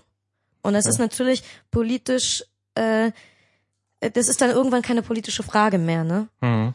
Die werfen ja auch was ganz komplett anderes in die Waagschale, als wenn wir uns mit dem Thema beschäftigen. Und Natürlich. wir sehen eine Ungerechtigkeit, wie jede andere Ungerechtigkeit auch in der Welt und äh, empören uns daran. Für diese Leute ist es aber existenziell. Ja. Und Ja. das ist halt, ähm, und, und deswegen ähm, nehme ich denen das auch mit dieser, mit diesem Hungerstreik auch komplett ab, so, ja, dass die halt sagen so, hey, ähm, das, was wir momentan, wie wir momentan leben, das ist einfach nicht, das ist es einfach nicht wert.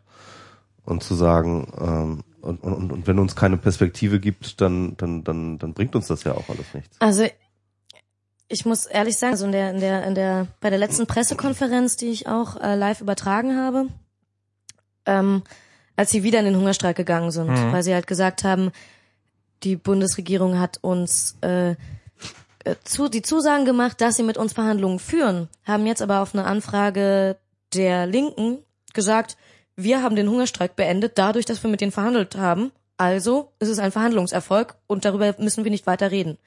Und die Refugees haben halt gesagt, nee, nee, wir sind dadurch, dass wir den Hungerstreik beendet haben, in, äh, äh, äh, in Vorbezahlung gegangen Ach so, für okay. die Verhandlungen. Ja. Also das war zu sagen, gut, weil ihr bereit seid, mit uns zu reden, Ach so. beenden wir den Hungerstreik erstmal. Und da ihr uns offenbar nur als Gesprächspartner Ah, wahrnehmt, wenn wir hungern, werden wir wieder hungern. Und ähm, das war so, sie hatten sich dort einen neuen Übersetzer gesucht, weil es da offenbar mit dem Alten die Probleme gab, dass der teilweise Dinge entschärft dargestellt hat. Wurde mir so gesagt. Okay. Ka- Also ich kann kein, kein, kein Arabisch, ich weiß Ja. es nicht, aber ähm, das wurde mir dort äh, zumindest so gesagt und es gab dann halt die Situation, dass die Presse eben nachgefragt hat, was heißt denn das und so und sie gesagt haben, ja, wir, wir sind bereit, auch noch weiterzugehen als bisher, aber wir hoffen nicht, dass wir es müssen, aber wir sagen, dass wir dazu bereit wären und äh, die Presse eben fragte, was das bedeuten sollte und äh, der Übersetzer mehrmals nachfragte, ob er das tatsächlich übersetzen soll und schluckte und sagte, ähm, ja, wir sind bereit, unser Leben dafür zu geben. Also so ganz, ganz, ganz klare Aussage einfach. Mhm. Ja, klar. Und die Leute, die zu dem Zeitpunkt noch dort waren, den habe ich das hundertprozentig abgekauft. Aber das ist eben dann der Punkt, mh, kann ich dafür noch die Plattform sein, ne? Kann ich das überhaupt? Also äh, jetzt mal unabhängig davon, ob ich das will. Kann ich das überhaupt? Ist es eine Verantwortung, die ich übernehmen kann? Weil man muss sich dazu oder dagegen entscheiden. Das ist das, wo ich dann irgendwann auch in so einem in so einem Sog drin war. so, ne? Wobei das, ich meine, es kamen ja tatsächlich ganz widerlich diese Vorwürfe gegenüber dir und, äh, und Mareike und anderen, äh, zu sagen so, wenn äh, äh, diese Leute hungern und ihr unterstützt das irgendwie, ähm, äh, dass sie sich da was antun, ja. Also es kam da per Twitter solche solche Ja, solche ja. Wortmeldungen. Ja. Und ähm, ich finde das, ich finde das sehr sehr gefährlich, sich sowas zu eigen zu machen. Ähm, Es ist tatsächlich schwer. Also ich Nee, meine, wenn du das- das nee, du- Sprachrohr du- bist und du hast Ich habe was, nee, ich, ich glaube, du hast jetzt, ich habe was anderes gemeint.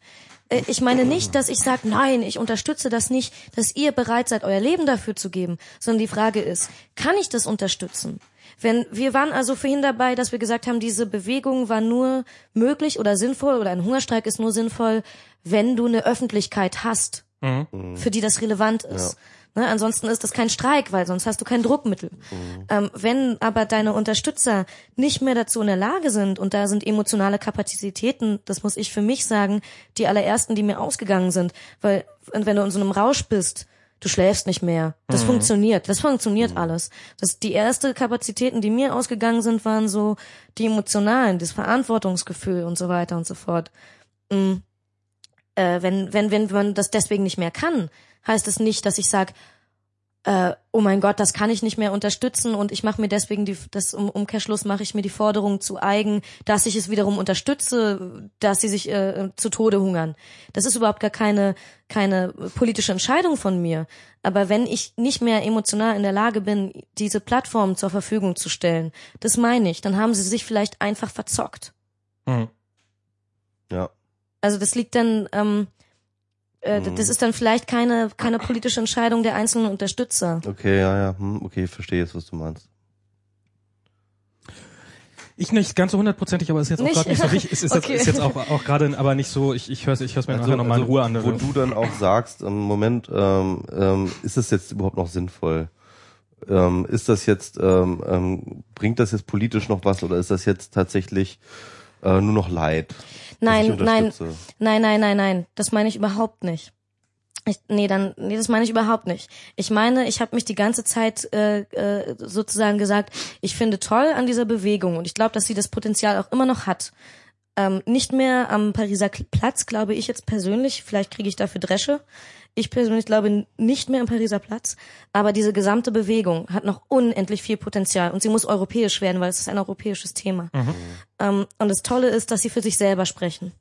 Und das müssen wir, wenn wir sie weiter unterstützen wollen, was ich will, äh, und wir müssen das natürlich auch in politische Forderungen packen und die müssen auch von der Politik kommen.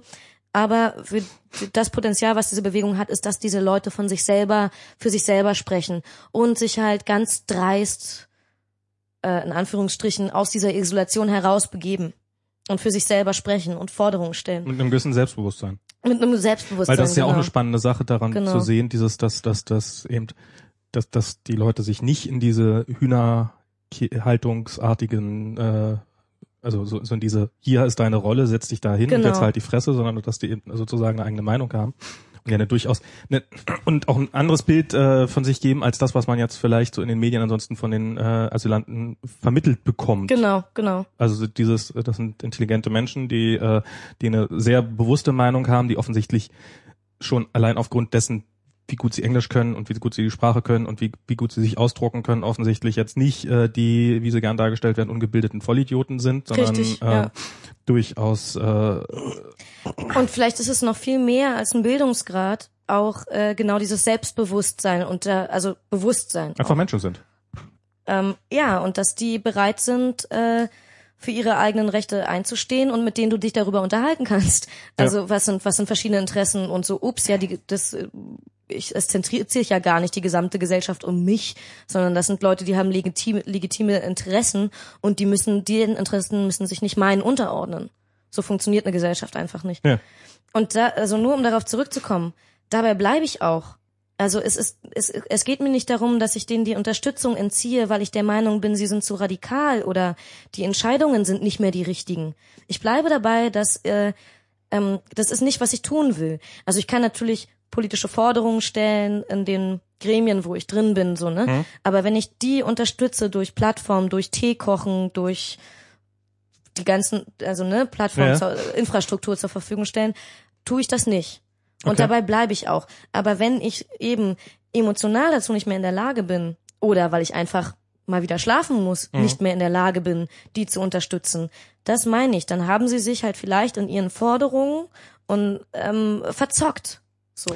Also Das, kann das, man, ich will kann, sagen, kann wenn, ich vielleicht sie, sagen, also ich meine, es ist, äh, wenn sie sich die Münder zunähen, zum Beispiel. Ja, nee, also äh, äh, dass, dass, dass so, so, so diese ganze Aktion nicht nur daraus besteht, wie viel können sie sich in dem Fall zumuten und offensichtlich sind sie ja wirklich bereit, sehr, sehr weit zu Mhm. gehen, sondern dass es natürlich auch darum gehen muss in so einer Situation, äh, wie viel kann man den Unterstützern zumuten? Wie viel kann man, also dass, dass, dass es nicht nur die, die, die kleine Welt ist, die hier tatsächlich in dem Fall auf dem Pariser Platz ausgeharrt hat, sondern dass es natürlich dann auch wichtig ist, dass, ähm, dass, dass du dann eben äh, auch äh, in der Lage weiter bist, das auch nach außen zu tragen, dass das ja genauso wichtig ist, wie, wie, wie dass sie da oder oder ähnlich wichtig, wie dass sie da tatsächlich vor Ort sind und dass es nur funktionieren kann, wenn alle da mitspielen und wenn in dem Moment, in dem äh, die Menschen da draußen sagen, ähm, bei aller Liebe, aber ich habe auch noch ein eigenes Leben oder ich habe, äh, ich bin einfach am Ende mit meinen Kräften oder in welcher Form auch immer, dass man sich, da, dass daher dieses Verzock kommt.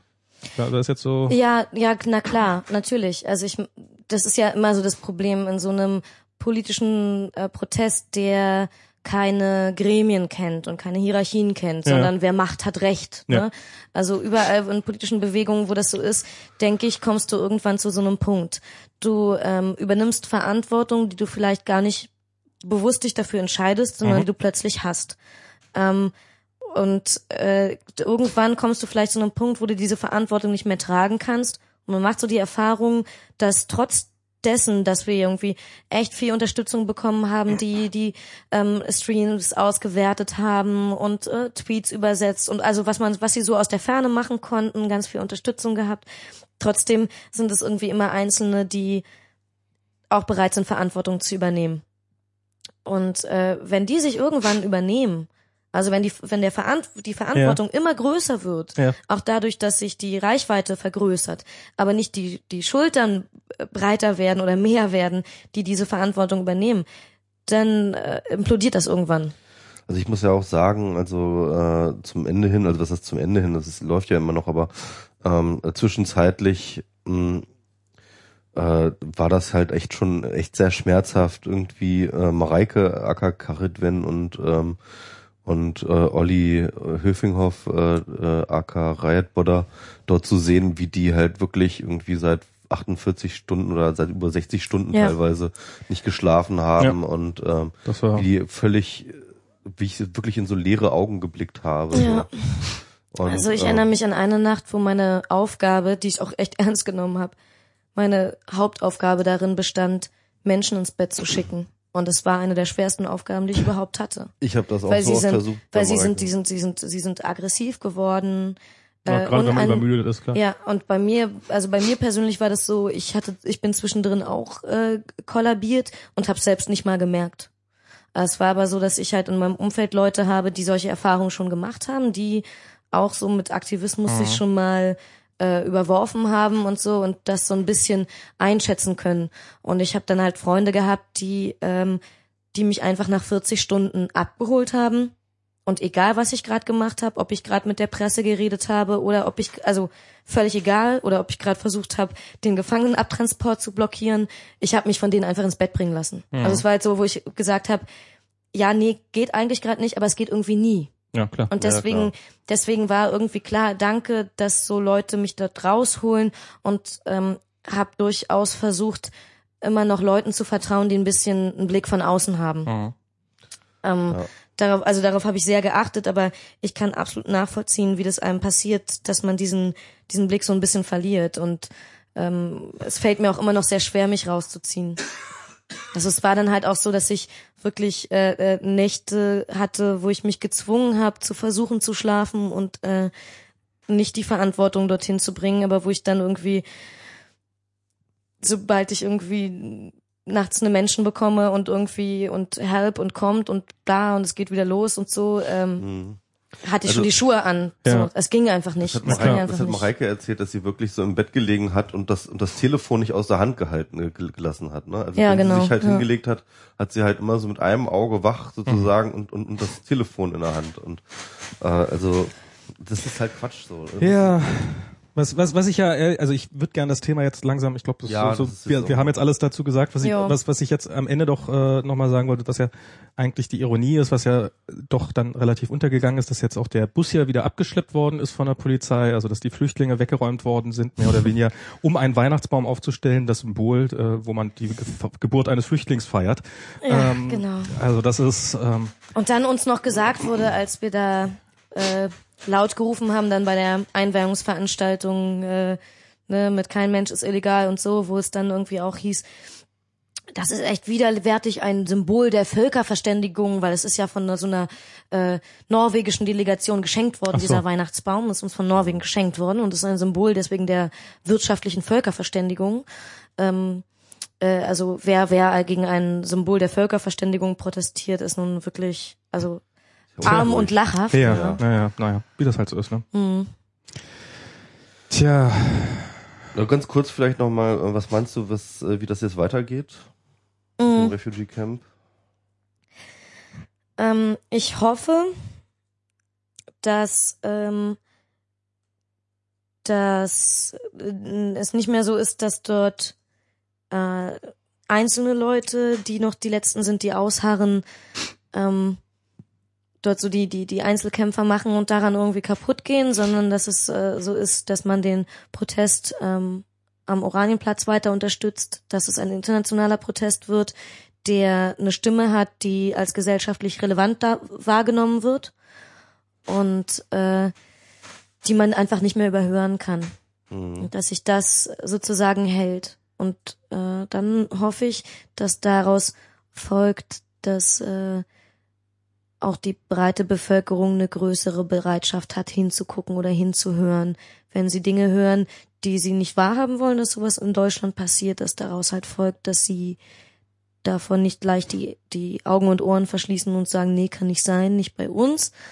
Ähm, na, sondern dass man, dass man dadurch, dass die Leute für sich selber sprechen und wenn man das aufrecht erhält, dass man das als relevante Stimme wahrnimmt, ähm, gezwungen ist, das erstmal anzunehmen Mhm. als eine Position. Das würde ich mir wünschen.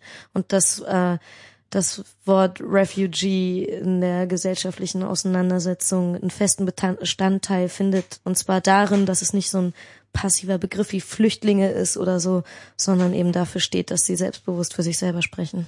Das wäre gut, ja. Ja. Ich fand ja irgendwie diesen, ähm, also das war, habe ich auch bei Mareike in der Suppe gefunden, ähm, dieses, ähm, diese, diese, diese Porträts von diesen Flüchtlingen. Hast du das? Genau, das hatte sie irgendwie für äh, Menschen 2012 angelegt, ne? Glaube ich. Ja.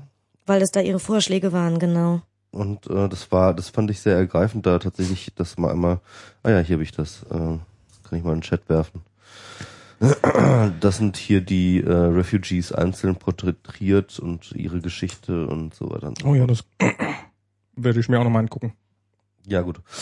Äh, werden wir auch noch alles in die Shownotes packen. Genau. Und ähm, ja.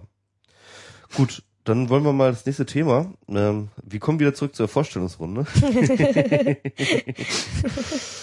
ähm, ja, also wir haben jetzt eigentlich nur noch einen Punkt äh, äh, übrig, äh, und das ist halt Piraten, ne? Aber Oh ich würde sagen, ähm, jetzt irgendwie jetzt hier mit Piraten drüber zu reden, so, so allgemein, das ist jetzt auch Quatsch, oder? Ähm, ja, ich, ich finde, was mir aufgefallen ist, was ich mal zum Thema Piraten sagen muss, äh, immer mehr, also ich habe mir jetzt äh, das so ähm, in meiner persönlichen Medienwahrnehmung ähm, Piraten eine unglaublich wichtige und sehr, sehr sachliche Ebene äh, äh, darstellen und, und, und, und, und gute Arbeit leisten. Also was ich jetzt, also ich meine, wenn, wenn du jetzt sowas erzählst, hier zum Beispiel, wie du da im, im, im, Parlament arbeitest, also man hat ja so, oder ich fange mal anders an. Ich habe gestern Abend habe ich mir die Heute-Show von letzter Woche angeguckt und die Heute-Show ist ja ähm, erstaunlich, was für eine 1 zu 1 Kopie von der Daily Show ist, aber äh, wird ja, ist ja durchaus nicht ganz schlecht, aber die haben halt so halt äh, ihren obligatorischen Bericht vom Bundesparteitag der Piraten und haha und was sind das doch alles für Idioten und, und guck mal und hier und da haben sie ja das und das und da äh, so, so, und hier haben wir einen Hinterbänkler befragt, was der denn meint und er hat eine total doofe Meinung von sich gegeben, haha, was ist das denn für ein Idiot? Was bei der CDU bestimmt niemals passieren würde, da, da haben alle nur verfestigte äh, individuelle, egal. Und aber was ich halt sehe, so, so in der Wahrnehmung, die bei mir stattfindet, sei es jetzt dieses Refugee Camp, wo du jetzt und auch viele andere Piraten, nicht nur Piraten, aber sehr, sehr viele Piraten eine extrem wichtige Rolle gespielt haben. Ich habe mir neulich äh, mal den Podcast jetzt wirklich mal angehört, hier das Medienradio-Podcast mit äh, Martin Delius. Delius heißt er, ne? Ja. Äh, nee, Das nicht war, war Küchenradio. Kü Küchenradio, genau. Ja. Ähm, über, über, den, über den Flughafen hier in Berlin Ja. Mhm. den BER, wo ich äh, mit wirklich offenem Mund äh, vor diesem äh, beim Hören dieses Podcasts da saß. Erstens äh, natürlich wegen der äh, wirklich, äh, also ich meine, ich wusste, dass es mit dem Flughafen schlimm ist, aber ich ahnte nicht, dass es welche Dimension es hat. Ähm, also über die, die diese Verpeiltheit und diese Inkompetenz offensichtlich bei der Umsetzung dieses Flughafens. Aber auf der anderen Seite muss ich auch sagen, Hut ab vor dem unglaublichen Fachwissen, was er da offensichtlich angehäuft hat. Ist ja auch der Vorsitzende des Ausschusses, oder? er ist der Vorsitzende des Ausschusses, ähm, aber auch so diese ganze Herangehensweise zu sagen, zum Beispiel so dieses, ähm, okay, wir nehmen jetzt erstmal diese ganzen Akten, dann werden die erstmal eingescannt und OCRt und vernünftig in einem, in einem vernünftigen zugänglichen Format äh, dargestellt. Das ist sowas, wo ich, wo ich, also, also ja, das ist, das würde ich, das ist großartig, weil das ist äh, hier irgendwelche ausgedruckten Akten. Also und ich meine, wenn man das so so hört, dass äh, dass äh, da auf der Abgeordnetenebene, dass da Laptops verboten werden unter irgendwelchen fadenscheinigen Gründen, weil man ja ansonsten äh, eventuell äh, nachher noch irgendwas, also Ein Kabel stolpern kann. weil man, nee, weil, weil, weil ansonsten ja produktive Arbeit bei rauskommen könnte und man jemanden oft nachher auf seine Aus Aussagen festnageln könnte. Und ähm, das ist, äh, ich, also so in meiner Medienwahrnehmung äh, nehmen die Piraten eine unglaublich, äh, also so auf dieser ganzen Lokal- und Regionalebene eine unglaublich große Rolle mittlerweile ein und eine, eine Rolle, die ich größtenteils sehr gut finde und äh, wo, wo erstaunlich sachliche Politik betrieben wird. Aber Das, das, ist ist, glaube ich, tatsächlich deine Medienwahrnehmung, weil du, ähm, weil die Kanäle, die du kon hauptsächlich konsumierst, ähm, äh, ähm, sehr bevorzugt von Piraten bespielt werden. ja, das ist Also, ja, aber ich, meine, bin, ich wenn, bin wenn die anderen zu doof freudig überrascht gerade. So. Ja, ja. Wenn die- das wenn die- hast du noch, bestimmt noch nicht gehört, Ja, nee. Aber wenn ich die- dachte, jetzt geht das Gedresche los. Aber ehrlich gesagt, wenn die anderen, wenn die anderen Parteien zu doof sind, diese Kanäle zu bespielen, dann, dann tut's mir leid. Also ja, ich meine, weil dann erreichen sie dich und vielleicht noch mich und wen noch. ja, aber es ist, es ist mal eine Ebene, auf der Okay, man, aber selbst wenn das so ist, selbst Mhm. wenn das so ist, finde ich das in Ordnung. Weil ich äh, muss nicht irgendwie mit der Bild reden, weil das so eine relevante Gruppe ist. Und wenn die Bild äh, Kampagnen gegen uns fährt, weil wir Tweets über Sex absetzen, ist mir das wurscht. Tatsächlich, ganz ehrlich, ist mir wurscht. Ähm, wenn aber das dazu führt, dass du dich mit interessanten ähm, äh, Themen äh, tiefer mit BER beschäftigst, selbst wenn du dort eine Ausnahme bist. Das finde ich aber viel interessanter, dass da halt irgendwie Leute, die irgendwie keine Lust haben, sich durch einen Verwaltungs äh, Dschungel von Akten zu wühlen, aber ähm, dadurch einen Zugang dazu äh, bekommen und sagen so, ja, ja, sag doch mal, wie sieht denn das von innen aus? Genau, das ist, glaube ich, der Punkt, was, was viel wichtiger ist. Wenn es Leute gibt, die echt äh, ein Interesse daran haben, mal reinzugucken in den Dschungel, äh, denen irgendwie ein bisschen Einblick Blick zu geben. Und das heißt natürlich, dass wir uns dann halt richtig dick reinknien müssen und uns einarbeiten und äh, Akten wälzen und äh, Verwaltung entfilzen. Und das ist natürlich ein Arsch voll Arbeit, aber ich glaube, das ist eigentlich, das ist für mich persönlich das relevantere Feedback. Habe ich mir natürlich jetzt auch nett ausgesucht, aber, aber also da ist mir, das ist mir, das ist für mich viel relevanter ähm, als Feedback für meine Arbeit, als ob die Bildzeitung schreibt, dass wir nicht ernst zu nehmen sind, weil Abgeordnete von uns über Sex twittern. also ich finde es auch, ich finde es tatsächlich auch spannend, weil es so, ähm, man, mh, ich weiß nicht, ob das noch die Neuheit dieses Medium Podcasts jetzt hier gerade auch sehr stark ist, dass das, ähm, dass, dass man einfach das Gefühl hat, auch mit Menschen sehr stark zu reden, die nicht nur in diesen verkürzten Medien, das muss in Tagesschau in fünf Sekunden Sätzen passen, sondern auch mal, dass auch der Raum existiert, das ein bisschen ausführlicher darzustellen. Und wenn wenn die eine Partei in der Lage ist, dieses, diesen Kanal zu bespielen und die anderen sich dafür nicht interessieren, ja, dann tut's mir halt leid, dann nehme ich halt nur die eine Partei wahr. Also das ist, ähm, so sieht's nun mal leider aus. Wollen wir mal kurz über dieses Twitter-Thema sicher noch ein bisschen sprechen wollte? Twitter-Thema? Ja, ich hatte ja, es gab ja diesen, diesen, ähm, Ach so, Shitstorm und Die, so. dieses, das, das Sascha sich so ein bisschen ja über dieses, dass, dass das Internet böse macht und Ach so, ähm, ach ja, ja, genau. Ähm, ja, ich meine, da haben wir, hatten wir ich, sogar auch schon mal ein paar Mal drüber geredet, also über dieses Aggressionspotenzial und diese ganze Shitstormerei auf Twitter. Wir haben sogar mit Sascha drüber geredet. haben wir auch. darüber geredet? Wir haben, wir haben, als Sascha hier war, ähm, haben wir tatsächlich über Shitstorms geredet, ja. Und über äh, Internet und Shitstorms und wie sich das Also ich, ich habe äh, ich hab nämlich mal in der letzten Woche, ich, ich bin auch, also Sascha hat diesen Artikel geschrieben, den ich ehrlich gesagt nicht mal zu Ende gelesen habe, weil Genau. ich äh, Also nicht so sonderlich doll fand. Ich habe von Katrin Passig eine Erwiderung darauf, die habe ich zu Ende gelesen, weil sie deutlich kürzer war. äh, und auch äh, die gesagt hat, nee, nee, also äh, Saschas These ist also im Saschas letzte Kolumne. Saschas letzte Kolumne ist äh, irgendwie, äh, Netz macht irgendwie doch schon, äh, oder es macht so ein bisschen aggressiv und wir brauchen dagegen ein Schulfach oder irgendwie so. Also es hat also, So ungefähr, ja. Also wir brauchen ähm, irgendwie, keine Ahnung, eine. Also er hat verschiedene Dinge gesagt, dass wir brauchen. Wir müssen irgendwie eins eine dicke Shitstorm-Hornhaut Ja, ja. anlegen. Wir müssen irgendwie ähm, einen, einen Aufstand der Anständigen oder so etwas. Ja. Wir brauchen eine Medienkompetenz, Medienkompetenz, Medien, ja, das Übliche. Ja, es war So. irgendwie so ein bisschen, ach ja. Und Katrin hat dann irgendwie gesagt, nee, nee, es ist jetzt irgendwie, äh, die Menschen sind halt, äh, also das, das, das, wie hat sie, also das ist schon so ein bisschen auch so, dass, ich weiß gar nicht mehr, was Katrin gesagt hat. Auf jeden Fall Weiß bin ich dann noch von den, die, äh, dann noch von den Sozialterroristen, nicht Terroristen, sondern The Theoristen. den Sozialterroristen, die haben, der hat, äh, einer von denen hat darüber auch einen äh, sehr langen Artikel geschrieben, den ich wirklich nicht verstanden habe, in dem Der ich aber aber auch nur Sascha zugestimmt hat. Ja, aber in dem ich auch irgendwie zitiert bin und ähm, mir dann aufgrund dessen gesagt, überlegt hatte, jetzt auch noch was dazu zu schreiben, was ich da nicht gemacht habe, darum erzähle ich es jetzt einfach hier. Aber ich habe mal so ein bisschen darüber nachgedacht, also das, das Netz jetzt pauschal zu sagen, das Netz macht aggressiv oder das Netz macht nicht aggressiv, ist genauso äh, zu sagen wie Licht macht aggressiv oder nicht macht aggress nicht aggressiv. Also es ist, ist total albern, man muss das wenn dann schon auf die einzelnen E- Medien beziehen. Und ich glaube, dass Sascha einfach nur der Satz Twitter macht aggressiv nicht, äh, nicht, nicht knallig genug war, ansonsten hätte er lieber das gesagt. Äh, darum musste halt äh, Twitter durch das Netz ersetzt werden, um es ein bisschen pauschaler zu äh, machen. Und ähm, ich habe dann mal so ein bisschen, ja, ich, dann habe ich so, so dieses, ich glaube schon, äh, dass Twitter, also je länger ich drüber nachgedacht habe, umso mehr Punkte sind mir aufgefallen. Ja, Twitter ist durchaus geeignet dazu, äh, äh, Stress auszulösen bei den beim Nutzer und oder auch Aggressionspotenzial zu erhöhen. Und es sind- gibt eigentlich erstaunlich viele Mechanismen an Twitter, die Nenn es, doch mal welche. die es auf der einen Seite total geil machen und und den Dienst so erfolgreich gemacht haben, wie er ist, und auf der anderen Seite aber dazu führen, dass, dass, dass er, wie ich finde, äh, zu einer verstärkten Aggression führt. Also ähm, das äh, jetzt um mal ein Beispiel zu nennen, dieses dieses Follower-Prinzip. Mhm. Ähm, dieses ähm, man, man folgt einer Person und äh, diese Person muss einem nicht zwangsläufig zurückfolgen, sondern man liest die Sachen von der Person, äh, auch ohne dass man, äh, dass man, dass, dass, äh, dass, dass, dass man die andere Person überhaupt kennt. Was dann dazu führt, dass äh, wenn, wenn man relativ viele Follower hat, ähm, wie ich jetzt und äh, du wahrscheinlich auch äh, und, und wie, wie Ja, wir alle hier. Nicht und, im Gegensatz zu euch, aber ja, aber es ist auf jeden Fall schon eine, eine, viele Leute, die einem zuhören. Und ähm, also was ich an Twitter, es ist kein Problem. Also es ist, ich will jetzt nicht sagen, dass Twitter das abschaffen sollte oder weiß der Teufel was. Ich sehe es bloß als potenziell ähm, stresserzeugend, sage ich jetzt mal.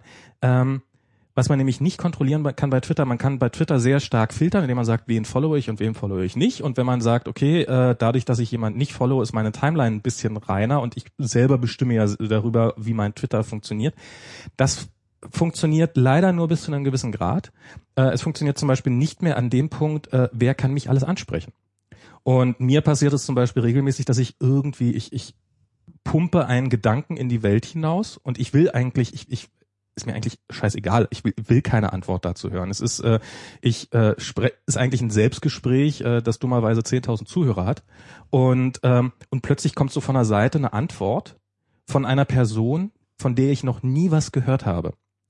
Und ähm, was man jetzt zum Beispiel, was äh, beim, beim Podcasten ist ja so ein lustiges Phänomen, dass wenn man einem Hörer, wenn man viel, so wie ich jetzt oder äh, wie wir jetzt hier, viel gepodcastet hat, hat man Hörer, die hören sich jede Sendung an und die, die, die sind mit dir eingeschlafen im Ohr und die kennen dich und die haben dich stundenlang reden gehört. Hörst du uns? Hörst du uns? Und, und das hat ja auch durchaus, das hat ja auch eine sehr nahe, also ich meine, die stecken sich Kopfhörer in die Ohren und sind so uns so nah wie nur irgendwas. Und immer wenn sie abschalten wollen, hören sie, hören sie meine Stimme. Also nicht, nicht nur meine, aber unter anderem auch unsere Stimmen. Das ist ja schon ein sehr intimes Verhältnis.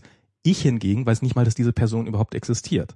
Das heißt, wenn man äh, einem Hörer eines Podcastes, Podcasts das erste Mal begegnet, ist es für den Hörer so, er weiß genau, wo, in welcher Situation. Das meinte ja Gregor auch, ne? Irgendwie, ähm, als er hier war, äh, letzte Sendung, ähm, dass er halt das Gefühl hätte gehabt hätte, dich halt schon lange gekannt Genau, zu haben und und dich ich- deswegen auch gegrüßt hätte. Ja. Und und dann Stimmt. Ähm, mal, ach ja, stimmt, äh, er kennt mich ja gar nicht. Genau, und, und umgekehrt ist es halt so, und äh, diese, diese Podcasts, also, und das hatte ich jetzt äh, bei, bei, bei auf einer Party, auf der ich neulich war, da habe ich auch ein paar äh, Hörer kennengelernt. Und das ist, äh, der Hörer oder die Hörerin weiß genau, aha, das ist Max und hat eine konkrete Erwartungssituation und ich bin wie so ein Reh, was in einen Scheinwerfer blickt. Ich habe keine Ahnung, Aber wer warum auf mich zukommt. das jetzt gleich Aggression? Was hat das? Naja, es ist, es ist, es ist eine, es Oder ist, was ist der Unterschied zu Twitter? Weil ja, ja, das nee, war ja nee, eigentlich der. Ja, ja, nee, das ist, das ist, das, das ist schon eine, durchaus eine Gemeinsamkeit zu Twitter. Es kann leicht schiefgehen, weil es ist eine, es ist eine sozial überhaupt nicht äh, geübte Interaktion. Weil normalerweise ist es so, man trifft, also außer bis vor 20 Jahren war es so, wenn du nicht gerade irgendwie im Fernsehen warst regelmäßig oder ein Filmstar oder ein berühmter Musiker, also einer relativ elitären Gruppe zugehört hast, dann bist du nie in die Situation gekommen, dass du dich plötzlich mit jemandem unterhalten hast, der äh, dich kannte, aber du ihn nicht oder der dich sogar relativ glaubte relativ gut zu gibt, Es kennen. gibt einen Namen übrigens für diese äh, Situation. Das sind, äh, ähm, nennt sich ähm, Parasozialität. Parasozialität, Ja, genau. okay, gut. Und ähm, wenn man da nicht aufpasst und wenn man dem nicht mit einem gewissen Fingerspitzengefühl begegnet, dann ähm, dann kann das, glaube ich, leicht in die Hose gehen. Also dann kann das, äh, der eine hat eine Erwartungshaltung, der andere tendenziell nicht und diese Erwartungshaltung kann leicht nicht erfüllt werden und es kann, es kann, es kann eigentlich eine Menge schiefgehen in so einer Situation. Das passiert im Allgemeinen nicht, weil sich so bei so, so einer Begegnung natürlich beide Seiten irgendwie der Tatsache bewusst sind und man ist freundlich und man ist ein bisschen un, äh, Also die, die, die Fläche für Missverständnisse wird größer. Genau. Und auf Twitter ist das Dauerzustand. Da hast du dauernd, ich pumpe die ganze Zeit in anderer Leute Timeline, pumpe ich irgendwelche Nachrichten rein. Und diese Leute haben natürlich absolut, also ich meine, die sagen, der hat das getwittert, der will eine Antwort darauf haben. Ansonsten hätte er es halt nicht twittern sollen. Das ist absolut legitim. Wohingegen ich krieg dann irgendwie eine Reaktion daraus, die vielleicht auch so eine gewisse Vertrautheit hat. Äh, so dieses, na Max, bist du eigentlich ein bisschen übers Ziel hinausgeschossen, knickknack. Ähm, so, also, oder, oder weiß der Teufel was, sowas in der Richtung. Und wo ich mir dann, ich, ich aber diese Person nicht kenne. Und Ich- deswegen dich angegriffen fühlst? Oder? Na, dass ich auf jeden Fall dann so, also diese Intimität sozusagen, also, nee, äh, wer bist du denn? Also ich glaube, das ist äh, so dieses Ungleichgewicht der Kommunikation, diese, dieser, wie hast du es gerade, Parasozialität? Ja, genannt. Parasozialität, ja. Also diese unterschiedlichen Erwartungen halten, Erwartungshaltung da aufeinanderprallen können. Und dass das schnell passieren kann, dass man da, man kann es Hab auch ich das da, persönlich noch nicht so erlebt, aber ich habe das äh, Aber dann haben auch die eine falsche Erwartungshaltung. Das müssen wir ja alle lernen, dann damit umzugehen. Also Naja, entweder man muss damit lernen, umzugehen, das ist die eine Möglichkeit. Also ich, ich, ich wollte jetzt erstmal nicht sagen, dass du was die Lösung ist. Also es ist, äh, ich würde sagen, es sind einfach, beide Seiten haben eine gewisse Erwartungshaltung und es kann leicht schiefgehen. Das ist jetzt nicht der einzige Punkt. Der zwei, also es gibt, gibt noch viele andere Punkte, die ich da mindestens, also ich meine, die extrem verkürzte Darstellung von irgendwelchen Informationen macht's leicht. Das ist, das sagt man ja ganz häufig. Ne? Es ist ein Irgendwie, sehr- das halt ähm, 140 Zeichen zwingt auch immer zur Zuspitzung genau, und diese Zuspitzung wird dann ganz kommt ganz oft in den falschen Hals. genau. und die Zusammenhänge sind manchmal nicht so richtig ersichtlich. Das, Das- kommt noch dazu. das ist Ich total bin- wichtig. Ich bin irgendwie in einem, in einem Dialog mit jemandem, der vielleicht für meine kleine Stammtimeline irgendwie relevant ist, mit dem ich mich über ein Thema, was gerade durch die Timeline rast, auseinandersetze und setzt vielleicht einen drüber, also von so einem Grundkonsens, den man hat, einfach da was dagegen zu setzen, ein Gegenargument. Und dann kommen halt irgendwie Leute, die nur das lesen, weil sie die Konversation nicht lesen Genau. und kommen dann mit einem Argument, was wir längst irgendwie uns alle einig sind, ja, ne, und man eigentlich nur was drüber setzen wollte oder so und man das dann wieder die Diskussion zurückholt auf eine ganz andere Ebene Twitter so. ist unglaublich impulsiv. Ja, stimmt. Das ist, es ist ja auch gerade ein großer Vorteil. Ich bin hier irgendwas und ich möchte es jetzt schnell loswerden. Ich muss nicht zweieinhalb Seiten drüber schreiben, aber es führt auch dazu, dass man teilweise extrem ungerecht ist oder einfach Sachen auch äh, natürlich massiv zuspitzt. Es ist, ähm, was ich auch gerade so diese Diskussionskultur, so, so Dialoge, die stattfinden. Also mir ist es neulich passiert, dass ich habe mich an Telekom Hilft gewandt, weil ich das Gefühl hatte, dass mein DSL-Anschluss nicht so richtig funktioniert.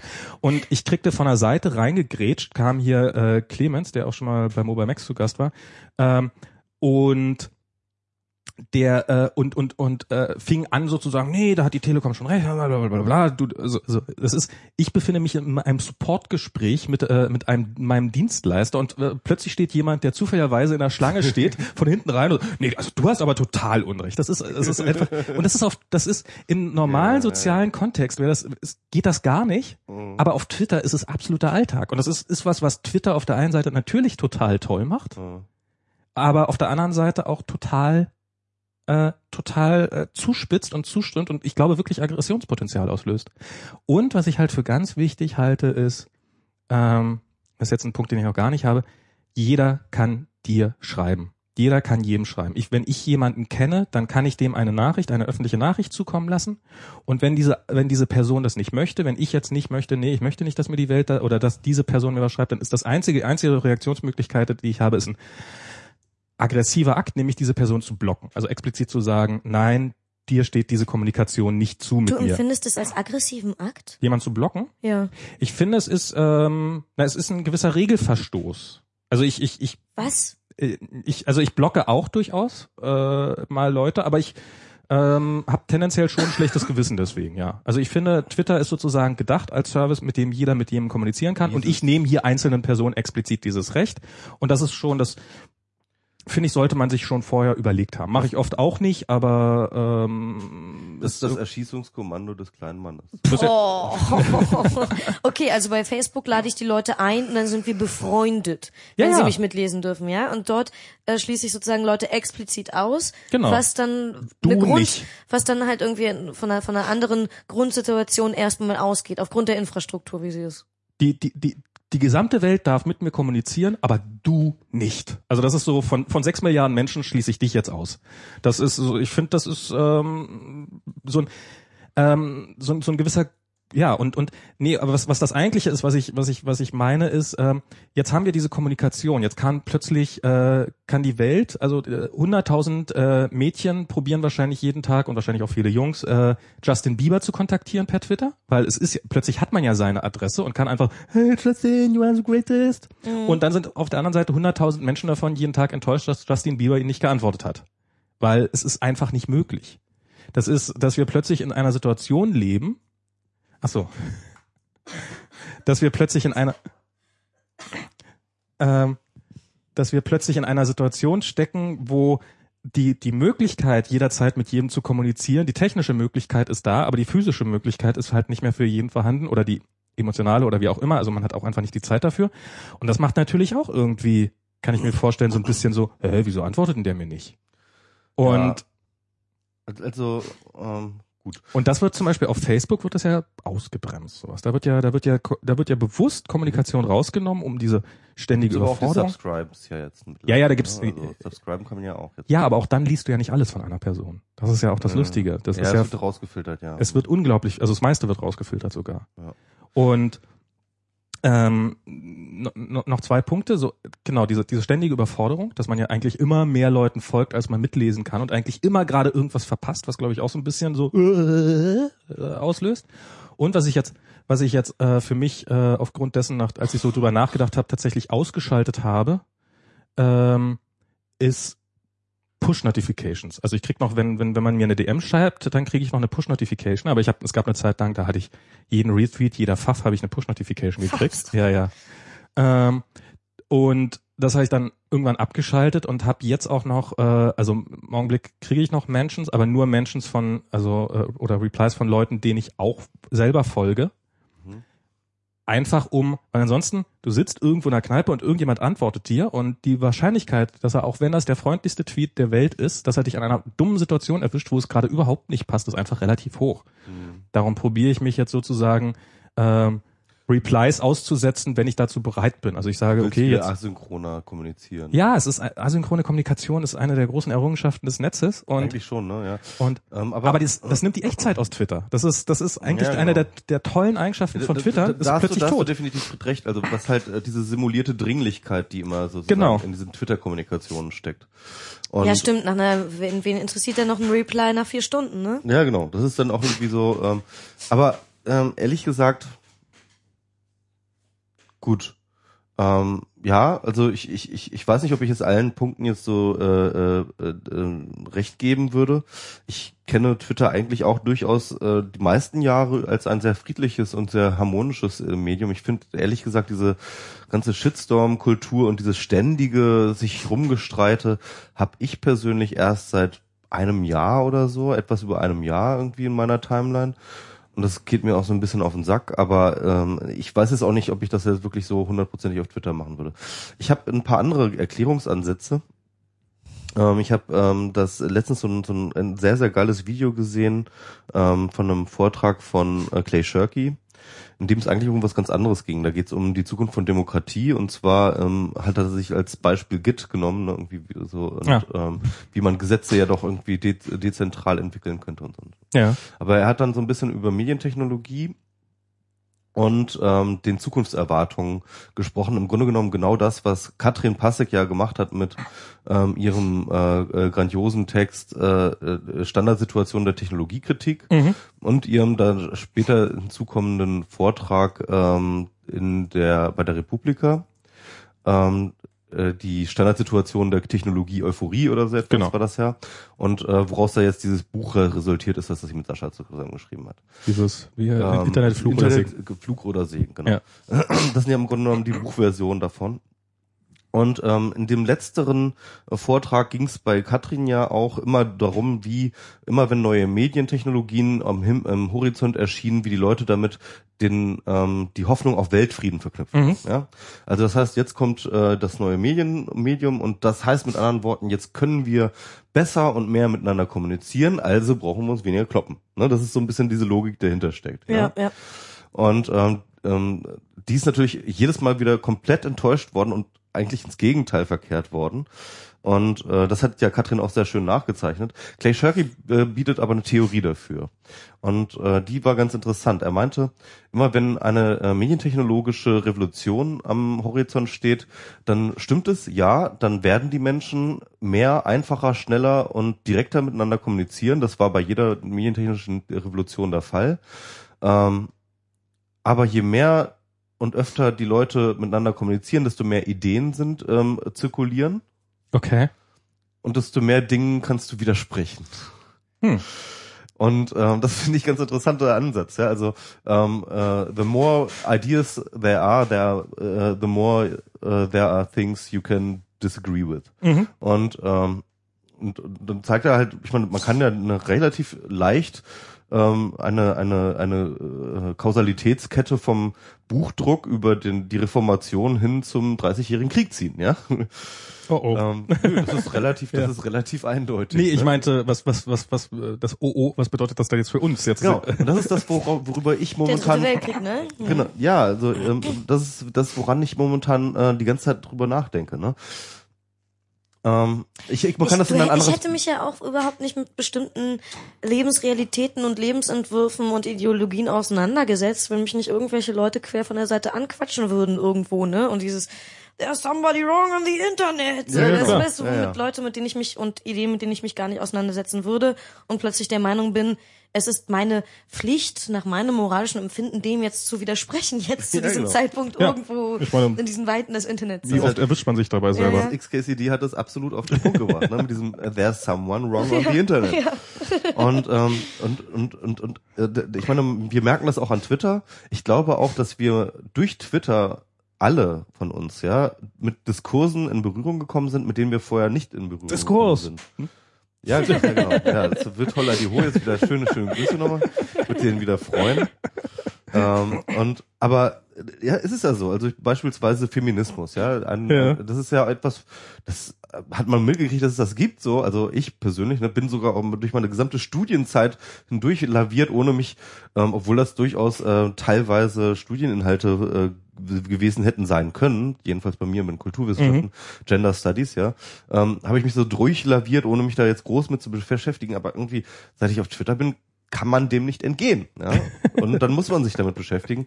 Und dann ist man irgendwann drin in dieser, in dieser Debatte. Und dann merkt man irgendwie, wie sich das auch wieder ausdifferenziert und wo sich dann wieder alle behakeln und kloppen und so weiter und so fort.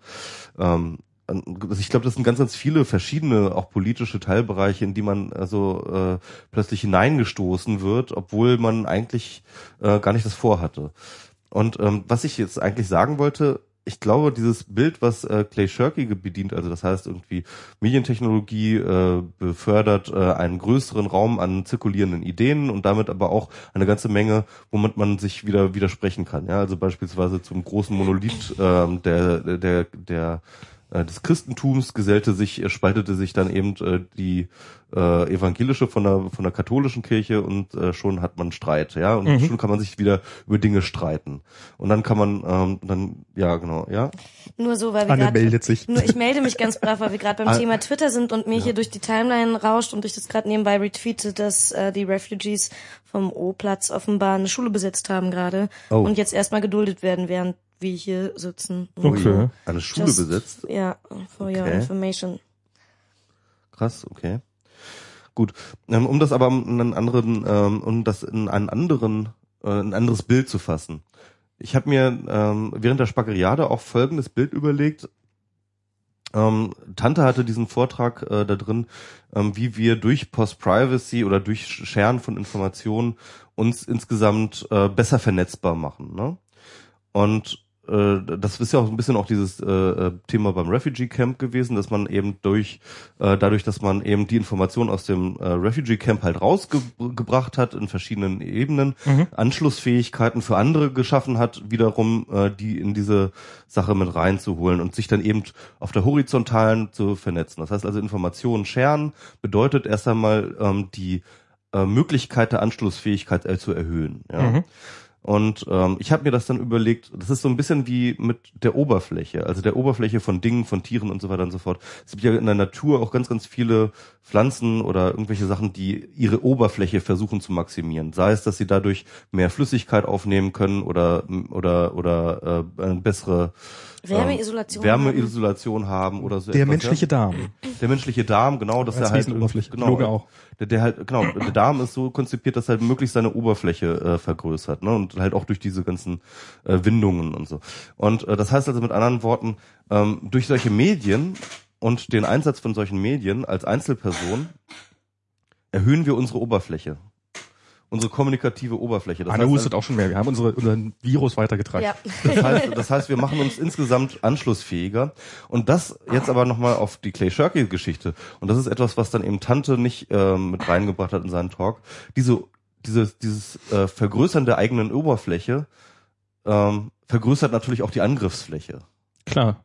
Das heißt also, äh, je mehr Dinge du über deine Meinung, aber auch über deinen Alltag und so weiter und so fort preisgibst, desto mehr Leute findest du, die sagen, There's someone wrong. Ja, das stimmt. Und ähm, und und und und äh, die dich dann angreifen.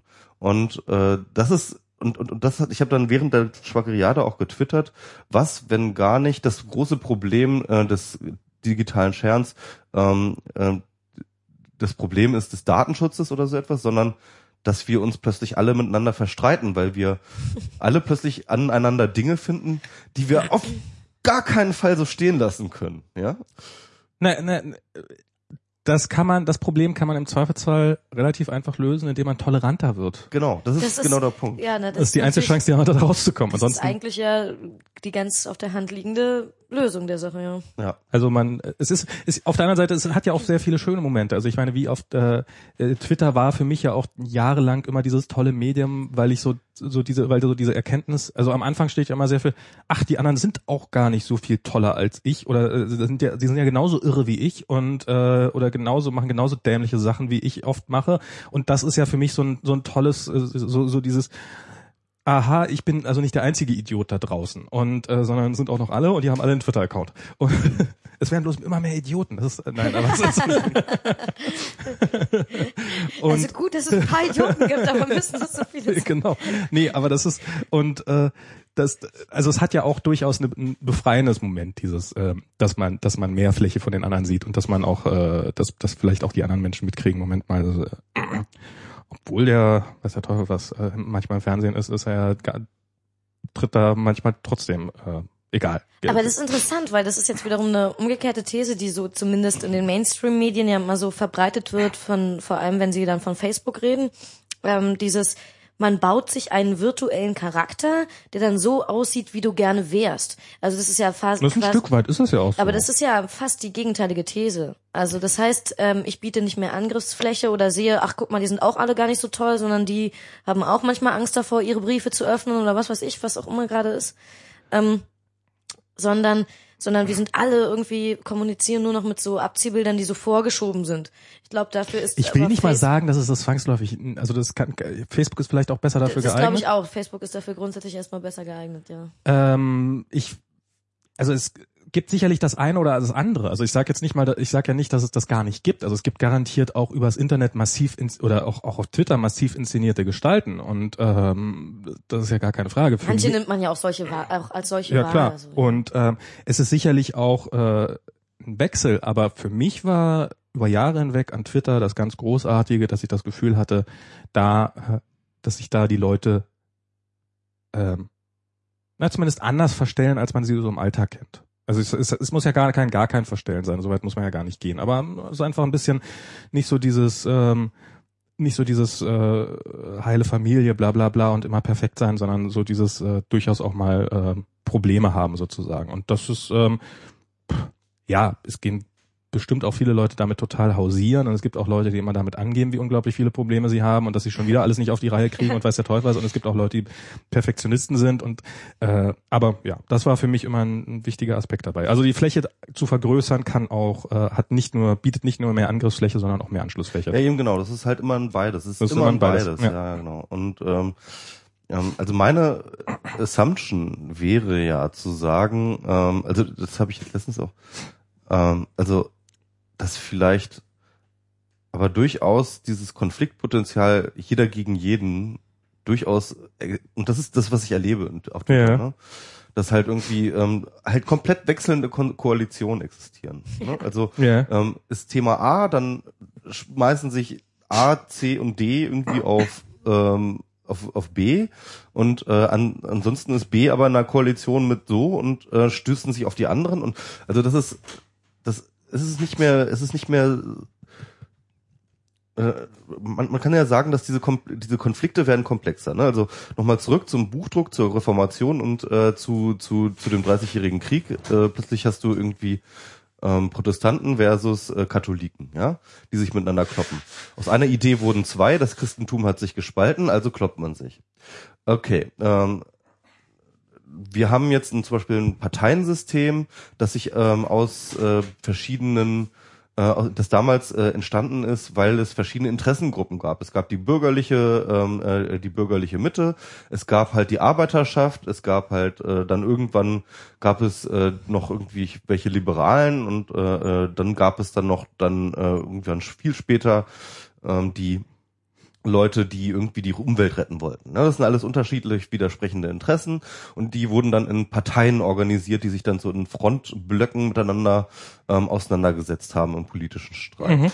Ähm, und jetzt mittlerweile, finde ich, sind wir in einem Stadium aber angelangt, ja, und das liegt auch, glaube ich, durchaus an den äh, Kommunikationsmedien, dass, dass sich die Bandbreite an sich zu politisierenden Dingen so vergrößert hat, dass überhaupt gar keine klare Grenzziehung mehr möglich ist. Das sieht man auch bei den Piraten, wie, wie unglaublich indifferent sie sich zu verschiedenen Themen verhalten, ja.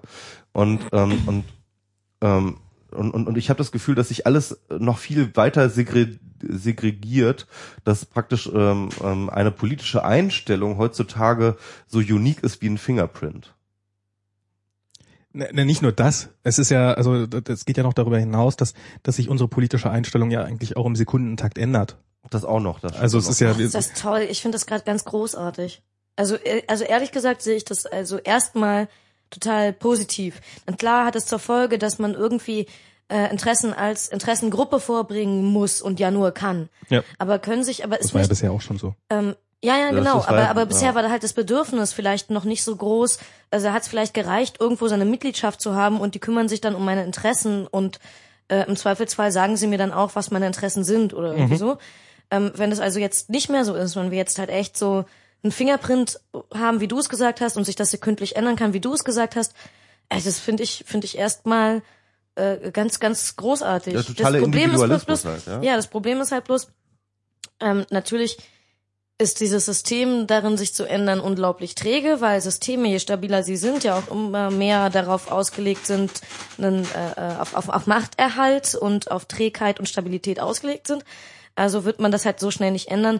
Das heißt, man muss äh, Koalitionen schaffen, die dann eben für die Sekunde trotzdem stark sind. Weil wir jetzt alle der Meinung sind, Leistungsschutz ist, äh, Leistungsschutzrecht ist scheiße. Ach, darüber wollten wir auch noch reden.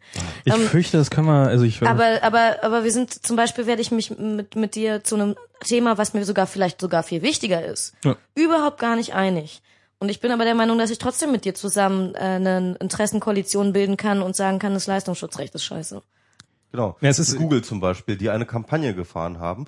Ähm, Also habe ich jetzt doch hingekriegt, ja?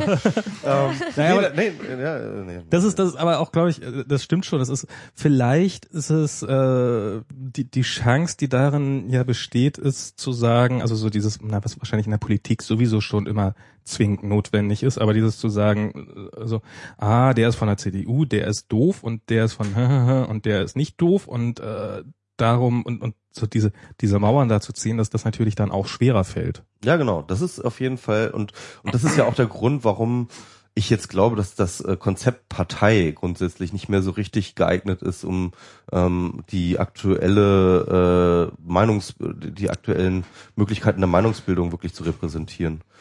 Mhm. Weil es halt so, ein- so ein starres Konzept ist so, ja. Also äh, äh, sehe ich sehe ich halt nicht so. Aber Also ich finde, also ja, aber müssen wir jetzt auch nicht. Also ich muss ehrlich sagen, ich äh, bin leider ein bisschen in der Situation. Ich, wir kriegen nämlich heute Abend noch Besuch und ich muss jetzt gleich beim Kochen helfen, assistieren. Äh, darum möchte ich jetzt langsam, muss muss ich leider langsam diesen dieses sehr Äh, spannende Gespräch merkst du, merkst du, wie er sich um die wichtigen existenziellen Fragen drückt, ne? weil er Ja. Angst hat, dass er, Leistungsschutzrecht? Äh, nee, nicht Leistungsschutzrecht, so jetzt hier Parteiensystem abschaffen und so, wenn hier so die Revoluzzer-Thesen kommen von Michael. ja, ja. Ach, das hat Ähm, man schon zu also- oft eigentlich. Das Parteiensystem abschaffen? Ja. das, das ist jetzt nicht auch ist ja, ist ja, ist ja so die, so. Ach, das ist die, die, die Seemannsche Sta- Standardsituation. genau. gut. Dann So danach Urheberrecht abschaffen und Wollen- wollen- wollen wir Privatsphäre, das ist, äh, komm, das ist ja so. Wir Parteien, Urheberrecht, Leistungsschutzrecht und äh, Datenschutz werden abgeschafft. Das ist jetzt auch keine kein Geheimnis mehr. Nö, das äh, habe ich schon längst in der Hinterhand. Ja, wir können ja mal ganz kurz die durch die Themen skippen, die wir jetzt nicht mehr machen. Leistungsschutzrecht, Google hat äh, eine Kampagne gemacht. Ich habe dazu was in meinem Blog geschrieben. Das hätte ich jetzt nochmal ausgeführt. Ähm, dann haben wir, äh, da habe ich, dann ist äh, die CC-Lizenz ist zehn Jahre alt geworden. Ich habe dazu bei Zeit Mal Online äh, was geschrieben. Ach, dann ist es egal. Also nächstes Mal wird es egal sein. Ähm, Leistungsschutzrecht ist nächstes Mal immer noch wichtig. Ja, wahrscheinlich. Ja, Die okay, Leistungsschutzrecht, aber schon, weil Die CC, Lizenzen, es gibt ja keinen aktuellen Anlass, die ist einfach zehn Jahre alt geworden. Das ist das ist ein, ein, das ist ein Anlass. die hätte auch, die Warum- kann man auch warum in zwei sollte man- Wochen noch drüber Warum reden. sollte man dann überhaupt über CC-Lizenzen reden? Das, das ist doch Quatsch. Da kann man doch, das kann man doch einfach wegignorieren, diese CC-Lizenzen. Du musst doch schon mal ein zehnjähriger Geburtstag her, damit man darüber redet. Und äh, die habe ich jetzt äh, für irrelevant erklärt. Äh, Zeit Online. Und dann wollten wir aber nochmal, das ist nochmal ganz wichtig und das können wir ganz kurz mal machen, auf realliferadio.de ähm, de, ähm, Ja, Auf realliferadio.de können wir, ähm, kann man ähm, äh, nämlich jetzt auch immer WMR hören. Das ist ein, ein praktisch ein, ein Radiostream, wo von vorne bis von, von morgens bis abends Podcasts gespielt werden. Die haben uns gefragt, ob sie auch WMR spielen können und jetzt kommt dann irgendwie, keine Ahnung, alle zwei Tage so eine WMR-Sendung da jetzt. Genau. Und wenn ihr wollt, dann könnt ihr auf der einen Seite das Real Life Radio an, anstellen, auf der anderen Seite den Podcast runterladen und dann könnt ihr parallel quasi Stereo hören. Genau. WMR in Stereo, endlich mal. Genau, und wir versuchen noch mal eine Weihnachtssendung irgendwie an den Start Genau. zu kriegen. Ähm, das versprechen wir euch. Ich weiß nicht, ob wir es hinkriegen, aber mal gucken. Gut, dann würde ich sagen, danke Anne. ich danke euch auch Du sehr für ein die ganz, Du Einladung. warst ein ganz großartiger Gast. Hat, du hast echt extrem viel beigetragen. Ähm, ja, ich war ja auch, ich hatte ja auch Bier. Ja. Oh, jetzt hast du ein halbes Bier hier. Das ist natürlich auch doof. Ihr könnt das gerne noch austrinken, das ist, ist ja überhaupt gar kein Problem. Genau. Ich muss jetzt bloß halt irgendwie, Genau, nur ich, Max ich, muss ich, jetzt- ich muss jetzt, Max äh, muss jetzt kochen gehen. ich muss jetzt irgendwas klein schneiden. Alles klar. Ein Kürbis klein, nee, äh, Süßkartoffeln. Süßkartoffeln muss ich schälen, zum Beispiel. Gut, ähm, Dann vielen Dank. Na toll, jetzt wollte ich hier gerade den Stopp-Button drücken, da geht der Bildschirm schon an. Ähm, dann sage ich vielen Dank, Anne, dass du hier warst. War, hat sehr viel Spaß gemacht auf jeden Fall. ja, danke für die Einladung. Sehr gerne und bis zum nächsten Mal und äh, tschö. Tschüss. Ciao.